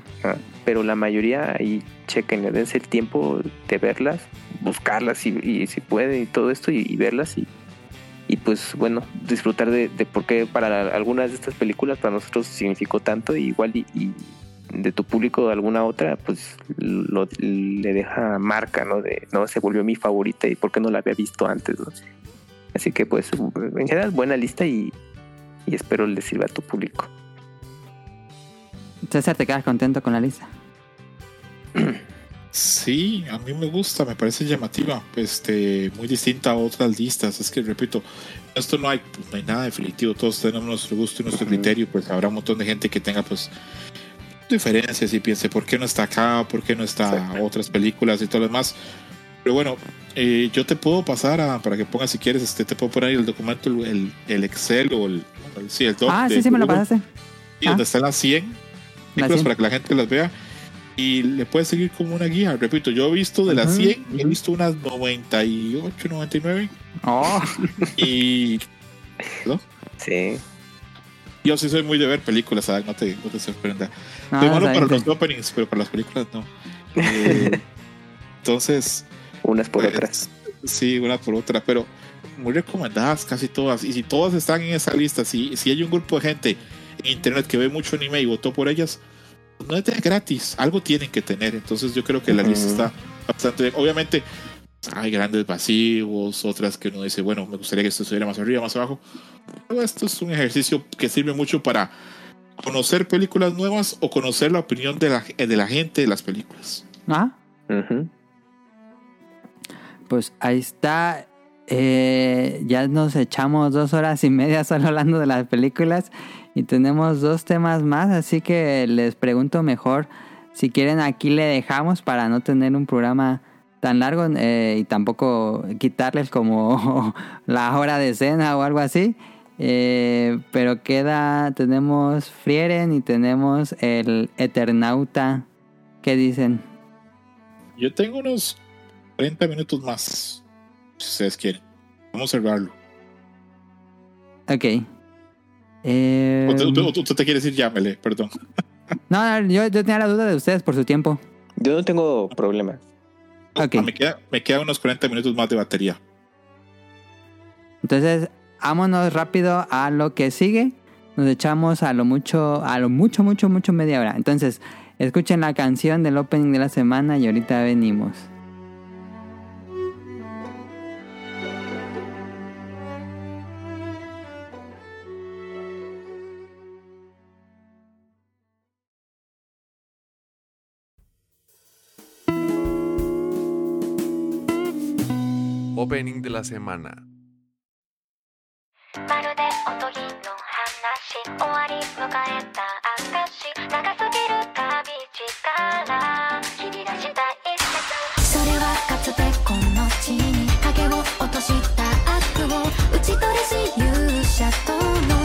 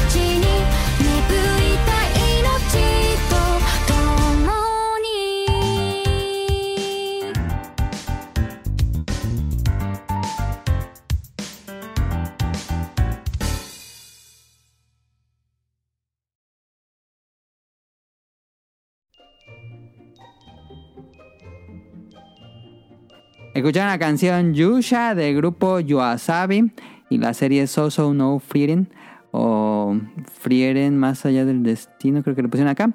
Eh, como les dije al inicio, este César estuvo en el episodio 601 para hablarnos del manga, que fue porque yo empecé a leerlo. Y eh, en ese episodio les dijimos que ya había un anime y que todo eso. Entonces ya llevamos nueve, ocho episodios. em, creo. Y eh, pues quería, dije, si vamos a hablar de Frieren en el podcast beta, tenemos que traer de vuelta a César para, para hablar de, de Frieren. Es difícil hablar un poco de algo que no hayamos dicho ya, porque en, en Fall Match que grabamos con César semana a semana, analizamos episodio a episodio, entonces eh, si quisieran como, si les gustó la serie, quisieran eh, tener un, pues una especie de contexto más grande o análisis más grande de los episodios. Ahí, está Falmatch. Pero bueno, este César, te dejo el micrófono que nos hables de Frieren, que es de Madhouse. Hablamos mucho de Madhouse en las 25 películas y sigue viva y sigue dándonos cosas súper espectaculares como el episodio de la semana pasada.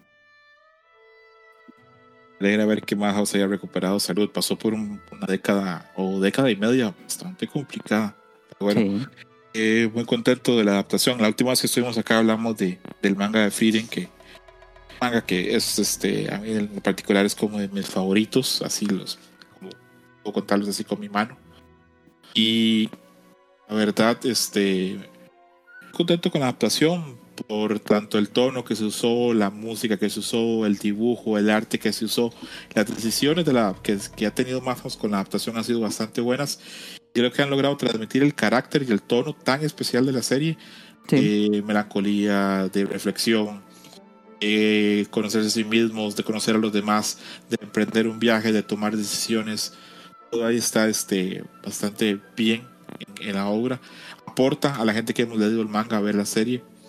Y tenía mucho miedo. Este es testigo que yo le escribía casi, semana, casi todas las semanas diciendo: Tengo mucho miedo, a ver que salga mal". Salía una imagen promocional y decía, no, no les va a quedar bien.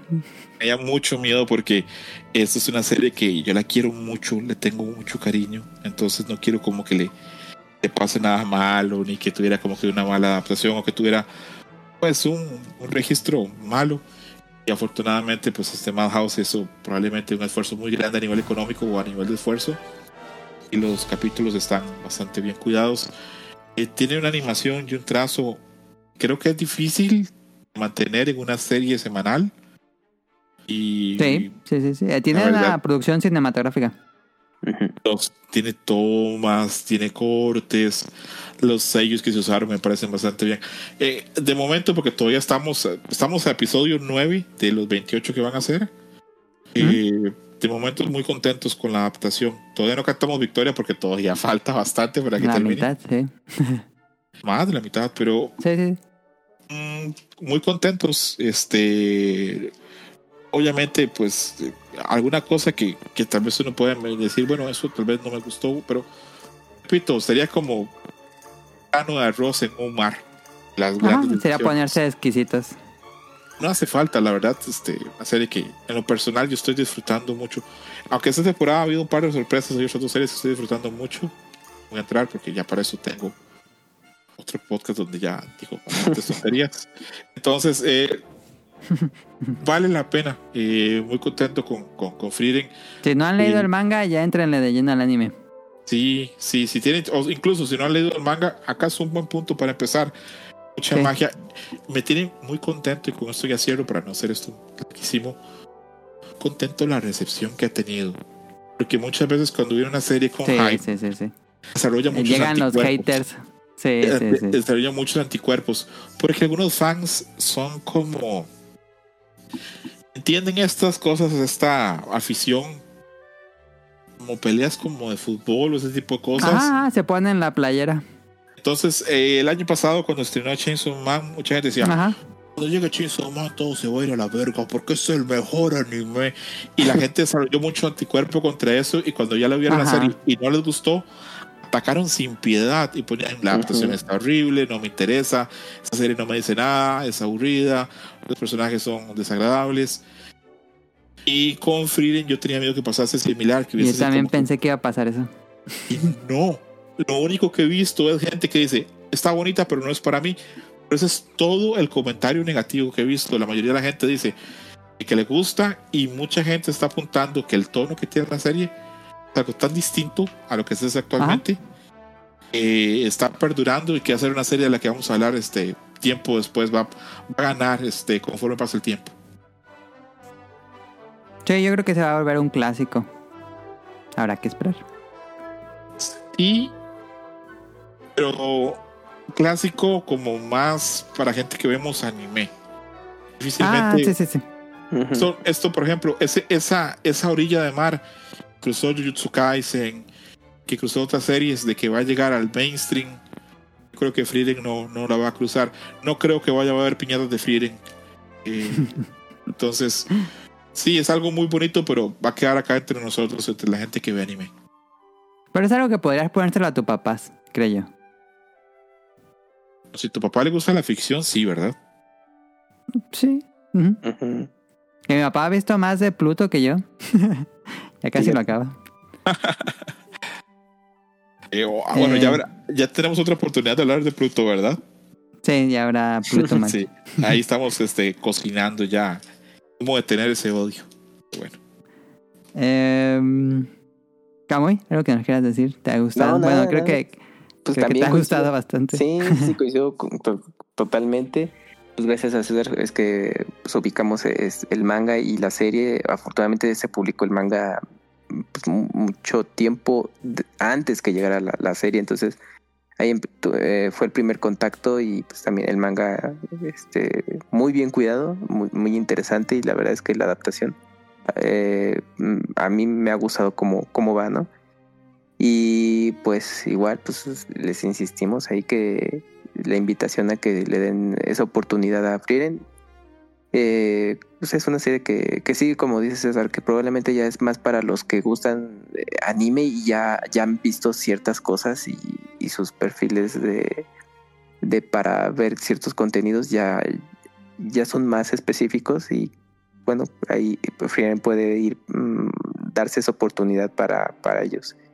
Y pues ya, pues como, comentó, pues el tiempo dirá, ¿no? Este, que, que tanto perdure y la recomendación de boca a boca, yo creo que cuando una vez que termine la serie, probablemente ahí también haga diferencia, pero solo queda esperar.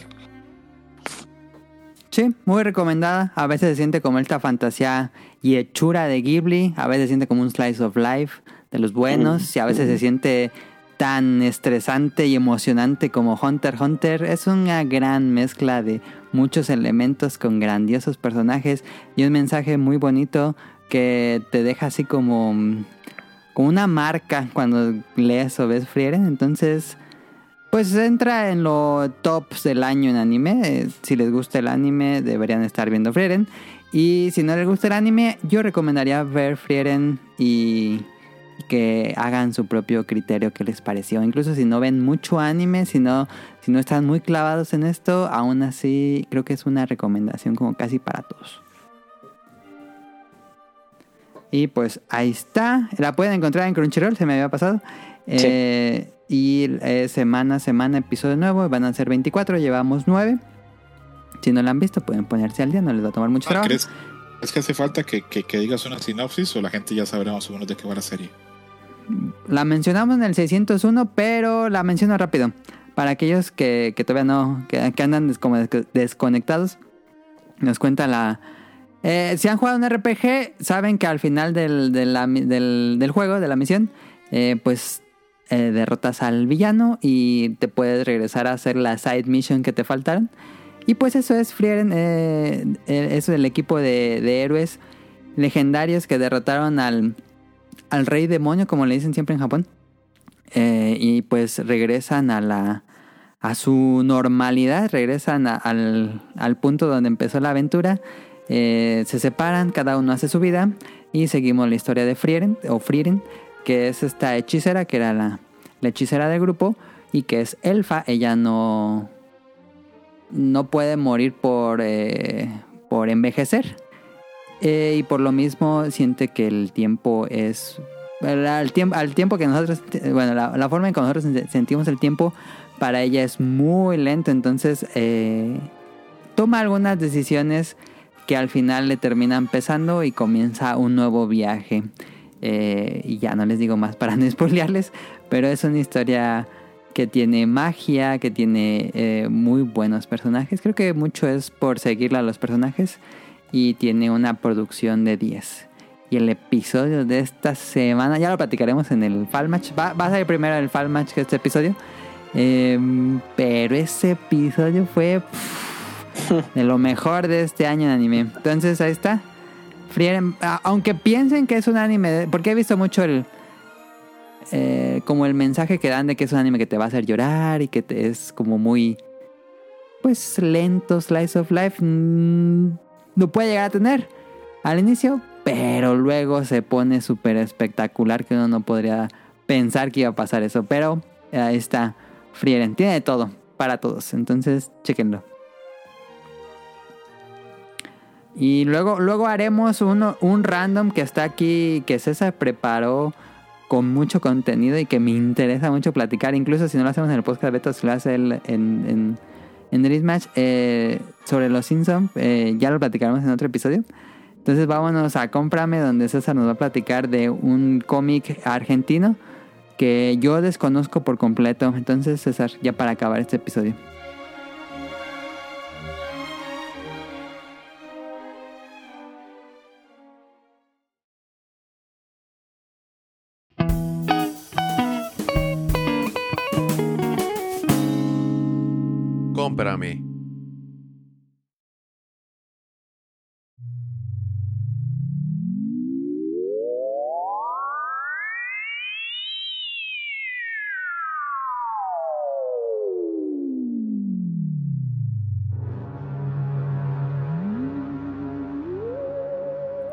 Sorprende mucho el de que cuando hablo con otra gente de América Latina, hay a veces poco conocimiento de este cómic, porque probablemente es un problema. En los países de América Latina tenemos gente muy talentosa que hace cosas muy chidas, pero no tenemos como creo como un sistema como de comunicación como que se expanda.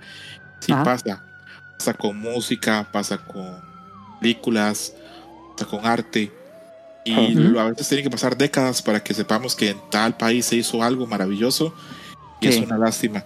Y este es uno de esos casos, aunque ya no tanto. Este tuvo que venir eh, gringos, la gente de Estados Unidos, a hacer una publicación internacional para que se expandiera la fama del cómic y para que la gente lo reconociera y vieran la, la gran obra que es.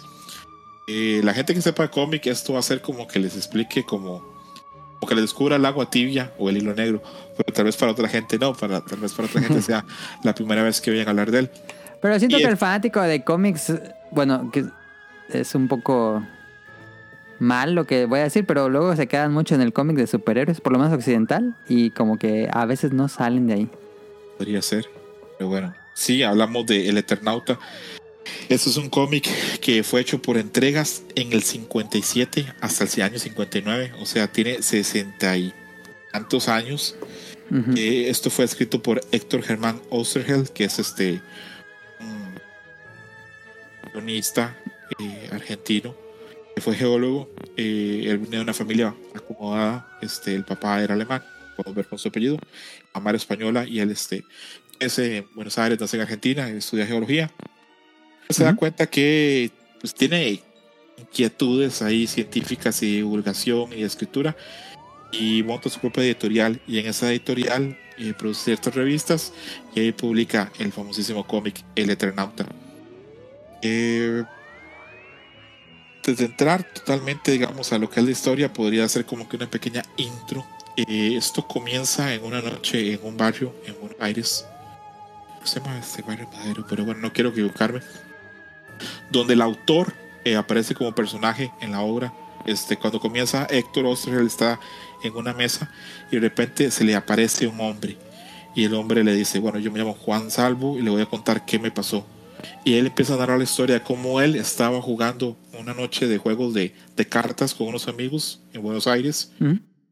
con otros amigos y a, sus, a su familia, y empieza a caer una nieve y o una especie como de pues, como que Nevada. nevada y poco el tiempo para que se den cuenta la gente que está en la casa este en esta partida de, de juego de cartas para darse cuenta que la nevada es tóxica Ok. y que el que esté expuesto a la nevada fallece. Entonces ahí ellos cierran las puertas de la casa y comienzan a dilucidar qué hacer y cómo sobrevivir, si esto es un accidente atómico o si es otra cosa. Entonces entre ellos logran ponerse de acuerdo y desarrollar ciertas formas para empezar a ir al exterior a buscar ayuda o a buscar comida o a otras cosas, porque se comprueba que lo que está cayendo es letal para los seres humanos. Entonces, a partir de ahí se da un relato de tensión, angustia, horror y ciencia ficción. Conforme avanza más el relato, nos queda claro que esto no es un accidente o no fue como que explotó una bomba nuclear. Está pasando es una invasión. Entonces, una invasión a la Tierra. Y esto es una forma o el primer paso de una serie de pasos para tomarla. Entonces, es un cómic súper innovador. Estamos hablando que eso es del 57 y Ujú. tiene pues un, un tren de cosas que está pasando súper interesante. No voy a contar más qué pasa porque sería pues spoilear. Pero el cómic sigue avanzando, los personajes este, siguen avanzando. Y ese personaje, el que se le aparece al, al guionista eh, de, de- la obra, es, este, es finalmente lo que se conoce como el Eternauta. Es este, pues un navegante eterno que está condenado o está destinado a en ciertas circunstancias buscando algo. Eh, la obra tiene varios este, volúmenes, pero el volumen 1 es el que es así como redondo y perfecto y es el que ganó mucha fama internacional. Eh, ¿Qué le puedo destacar? Que bueno, acá no hay como un héroe en específico, son como que las soluciones se encuentran casi siempre en grupo. Eh, contrario a veces a los héroes este, más occidentales, como el cómic gringo, otro tipo de cosas, acá las soluciones llegan como más como por solución de grupo. Aparte de eso, los héroes logran salir de circunstancias, situaciones terribles, desesperadas, por medio de astucia y ciencia. Aquí no hay ningún poder, no hay nada. Muy interesante ver cómo la gente logra desarrollar trajes para poder salir y hacer otro montón de cosas. Eh, aparte de eso, la amenaza, lo que enfrentan ellos, una amenaza terrible, hostil. No se siente nunca que ellos vayan a tener una posibilidad de derrotarla, solo sobrevivir. Cada vez que hay una Ah. pequeña victoria en el cómic, uno dice, oh Dios, qué dicha que, que, que lograron esto, que lograron lo otro. Pero se sabe que vendrán cosas peores. Aparte, en esa invasión, los entes que invaden, después nos damos cuenta, no toman esa decisión, que son enviados por otros entes todavía, atrás, Ok. que mueven los hilos. Entonces es, es, es muy pesado.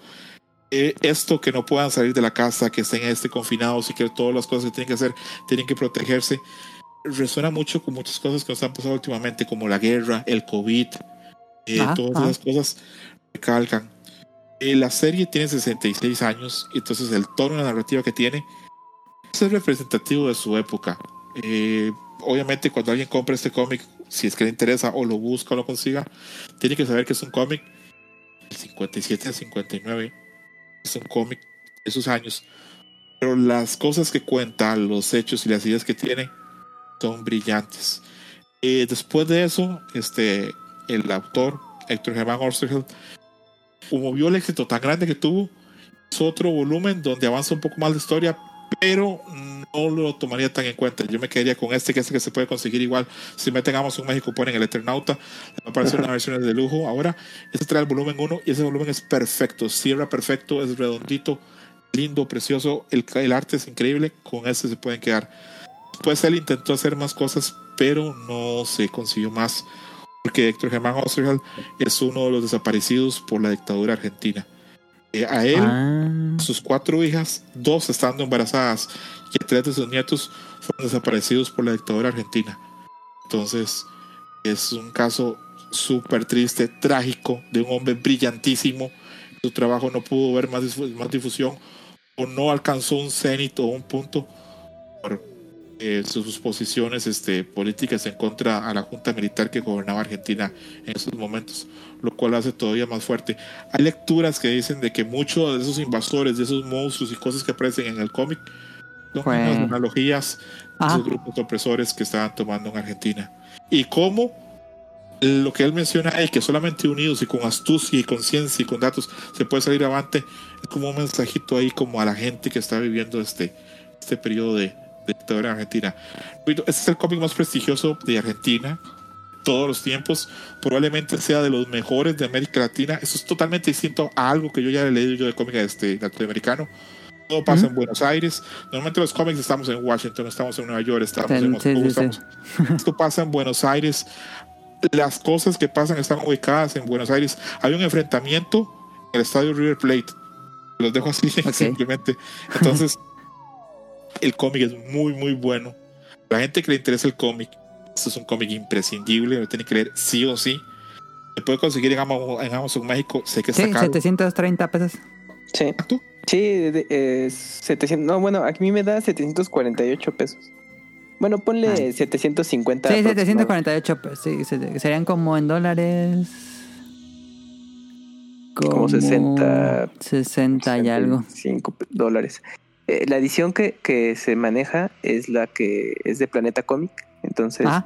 en, en México, pues tiene la distribución, se puede encontrar. Y sí, de hecho, lo llegué a ver en, en librerías o en, eh, bueno, en tiendas como en Sammons. Entonces, este, pues para los interesados, eh, sí está fácil de conseguir. Y si no, pues ya por Amazon, ya está mucho más práctico. Si no tienes que darle a tu novia ahora en Navidad este cómic. A a Mica le fascinaría. Aparte, Netflix compró los derechos hace unos años. Está Ah, en ¿sí? producción una serie del Eternauta. Ah. El protagonista va a ser Ricardo Darín, que es este actor argentino, este actor argentino tan famoso y que todo el mundo dice que es, buen- bueno, es buenísimo. Probablemente el actor argentino más importante de los últimos 30 años. Entonces, léanlo antes y se- vuélvanse hipster y digan, no, yo leí primero el cómic. Sí. Para haber sido hipster había que haberlo leído en los 80, supongo, Sí, 70, sí, sí. Pero, pero bueno, repito, es un cómic. Y si a ustedes les interesa este, los temas de ciencia ficción, les interesa ese tipo de cosas, es un gran, gran cómic. Eso sí, tener en cuenta que hablamos de un cómic de hace 60 años, entonces el tono, la narrativa o las viñetas se pueden sentir viejitas o no Ah, acuerdo. ah, no, no esperen la pues el arte moderno que tenemos. Pero la premisa, las ideas muy- que hay acá, Ajá. Sí, está bastante bien. Increíbles, innovadoras y se han robado y se han tomado un montón de cosas. Eh, es triste, bueno, triste no, porque al final de cuentas es este, valioso. Pero fue hasta el 2015 que desde Estados Unidos algunas editoriales compraron los derechos, sacaron una versión impresa de lujo, bueno, que es exactamente igual a la que tiene Planeta ahí, y ganó el premio Eisner, que es pues el Oscar de los, de los Ah, cómics. ganó el Leicester, no sabía. Ganó a Eisner a mejor cómic internacional y a mejor trabajo este extranjero publicado en Estados Unidos. Y ahí ganó muchísima fama. Y Ok. que suene muy feo decirlo, tuvieron que venir los gringos a, a decirnos esto que ustedes tienen acá en Latinoamérica es de mucho valor. Y Ujú. es siempre, eso siempre Pues es doloroso. Ujú. Y lo recomiendo. Sé que la gente que lea cómic, esto es como que les esté descubriendo el libro negro. Que dicen, ah, eso todo el mundo sabe, ha leído el Eternauta. Pero si hay alguien que le interesa, que no ha leído tanto cómic, esta es una gran aproximación. Y sé que está caro, pero bueno, hablamos de un cómic bastante Sí, pero- grueso, porque eran dos entregas. Sí, son, casi 400 176. páginas. sí, son 376 páginas. Acá tengo yo mi copia. Ujú. Y pues sí, lo, lo recomiendo. No leerlo de una sola sentada porque es grande, pero es muy bueno. Y repito, una sensación de agobio, de angustia, porque todos están luchando contra algo contra lo que no pueden luchar. Y aún así salen avante, pero van pasando cosas y ah, es, es- es- un gran, gran cómic. Yo lo, lo leí hace unos 10 años, estoy le- leyendo ahorita digo, no, el tiempo no pasa por él. Angustia, eh, las soluciones que encuentra, esa situación, esa premisa de no poder hacer nada, ah, está, está, está muy bien. Entonces, Sí, lo voy a comprar. Ya me lo lo, vendiste. lo recomiendo. ¿Sí? Sí. Ok. Algo hice bien, supongo. Ok, Sí, ahí está. que el- ah, perdón. está interesante. No, nada, nada más que ya lo que comentó César, pues estaba bastante, estaba interesante el concepto y pues que mira, sigue vigente de alguna manera hoy en día y, y el arte pues de cómic de esa época, entonces también le da mucho el estilo eh, que perdura, ¿no? Hoy, hoy en día y que sigue, sigue siendo de influencia para muchos dibujantes para, contar cierto tipo de narrativas en, en- historieta, entonces pues sí, hay, hay que tenerlo ahí en cuenta para los que nos gusta leer cómics en general, o sea, no solamente eh, manga, entonces, o bueno, o cómics de superhéroe, entonces pues está bien y pues afortunadamente pues ve, esta obra sí llegó a distribución por acá, pero curiosamente a través de una editorial de, de España, porque la edición que se comercializa es la versión importada de España, entonces, bueno, to- pues todo mal, ¿no? Entonces, pero el punto es que se puede conseguir para poder leerla. Ah, el punto es que está disponible. Entonces ahí habrá que checarla. Entonces ahí está. Buena recomendación. Muchas gracias, César. Y pues aquí acaba el episodio. Nada más digo los saludos y nos retiramos. Pero antes de decir los saludos, le agradezco muchísimo a nuestros dos invitados de esta semana, a César y a Camuy, que se dieron la vuelta por acá. Creo que fue un episodio más, más Dream Match que Podcast Beta, pero estuvo muy entretenido. eh, y de nuevo, pues muchas gracias. ¿Sí, César? Lamento que haya sido más Dream Match que Podcast Beta. Nada, así. estuvo bien, estuvo bien. Eh, y pues, eh, de, hecho, gracias porque grabamos como en un, un horario medio alterno. Pero, pero bueno, va- el chiste es que tengan episodio, entonces va a haber episodio. Eh, me digo los saludos.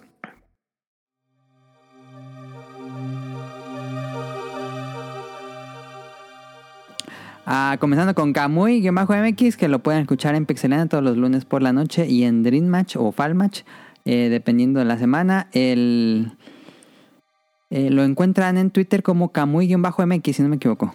Sí, es la cuenta personal o la profesional. Bueno, donde publico los todos mis trabajos de ilustración es en Kamui Works, así pónganle, ya aparece. Y de allí en Y- Instagram, Twitter, todo. Ajá.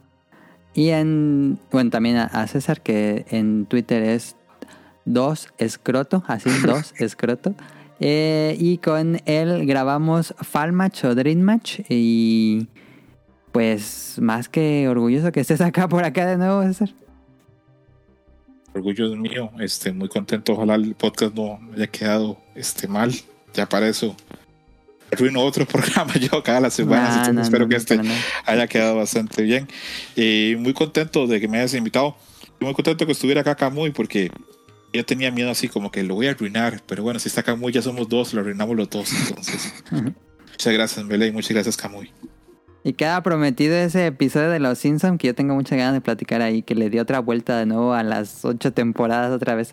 Em, saludos a Mika, la pueden escuchar en tipos móviles y también de repente se aparece en, en Falmatch o en Dreammatch. Saludos a los Bolobancas, a Nao, a Radcliffe y a Manu, a Rion Jun hasta Japón, a Axel, a Andy, a Heladito, a la Sirenita que la pueden escuchar en, en- digo, la pueden sí, escuchar en, en Twitch como Petit Merma. El ladito lo pueden escuchar en la opinión de lado. Eh, a Rob Sainz en Show en Podcast, a Jacobox y al Cut, a Jesús Sánchez, a Aline, José Sigala, a Carlos Efestomar, a Protoshoot, al señor Suki, a Gerardo Olvera, Mauricio Guer- Oscar Guerrero, Mauricio Garduño, Gustavo Mendoza, André Lezing, Marco Bolaños, el Kike Moncada, Carlos Adrián, Cadasco, Gelter Skelter, a Kenneth, Yuyos, Yado, Bejarano, Lapicito y Lapicito. Don Gris. Y pues ahí está, estamos en Twitter como Podcast Beta, igualmente en los canales habituales de podcast que es Apple, iBox y Spotify. Y en langaria.net pueden descargar los episodios viejos por si quisieran tenerlos ahí. Y eso es todo por nuestra Ese parte. Don Gris se lució con ese mensaje críptico, es lo que voy a decir nada más. Sí, después lo entendimos. Y eso es todo por nuestra parte. Muchísimas gracias a los que escuchan este episodio, a los que comparten los tweets y los que nos escriben. Nos vemos cuando regresemos. Bye. Bye bye. Todos, un abrazo grande. Bye.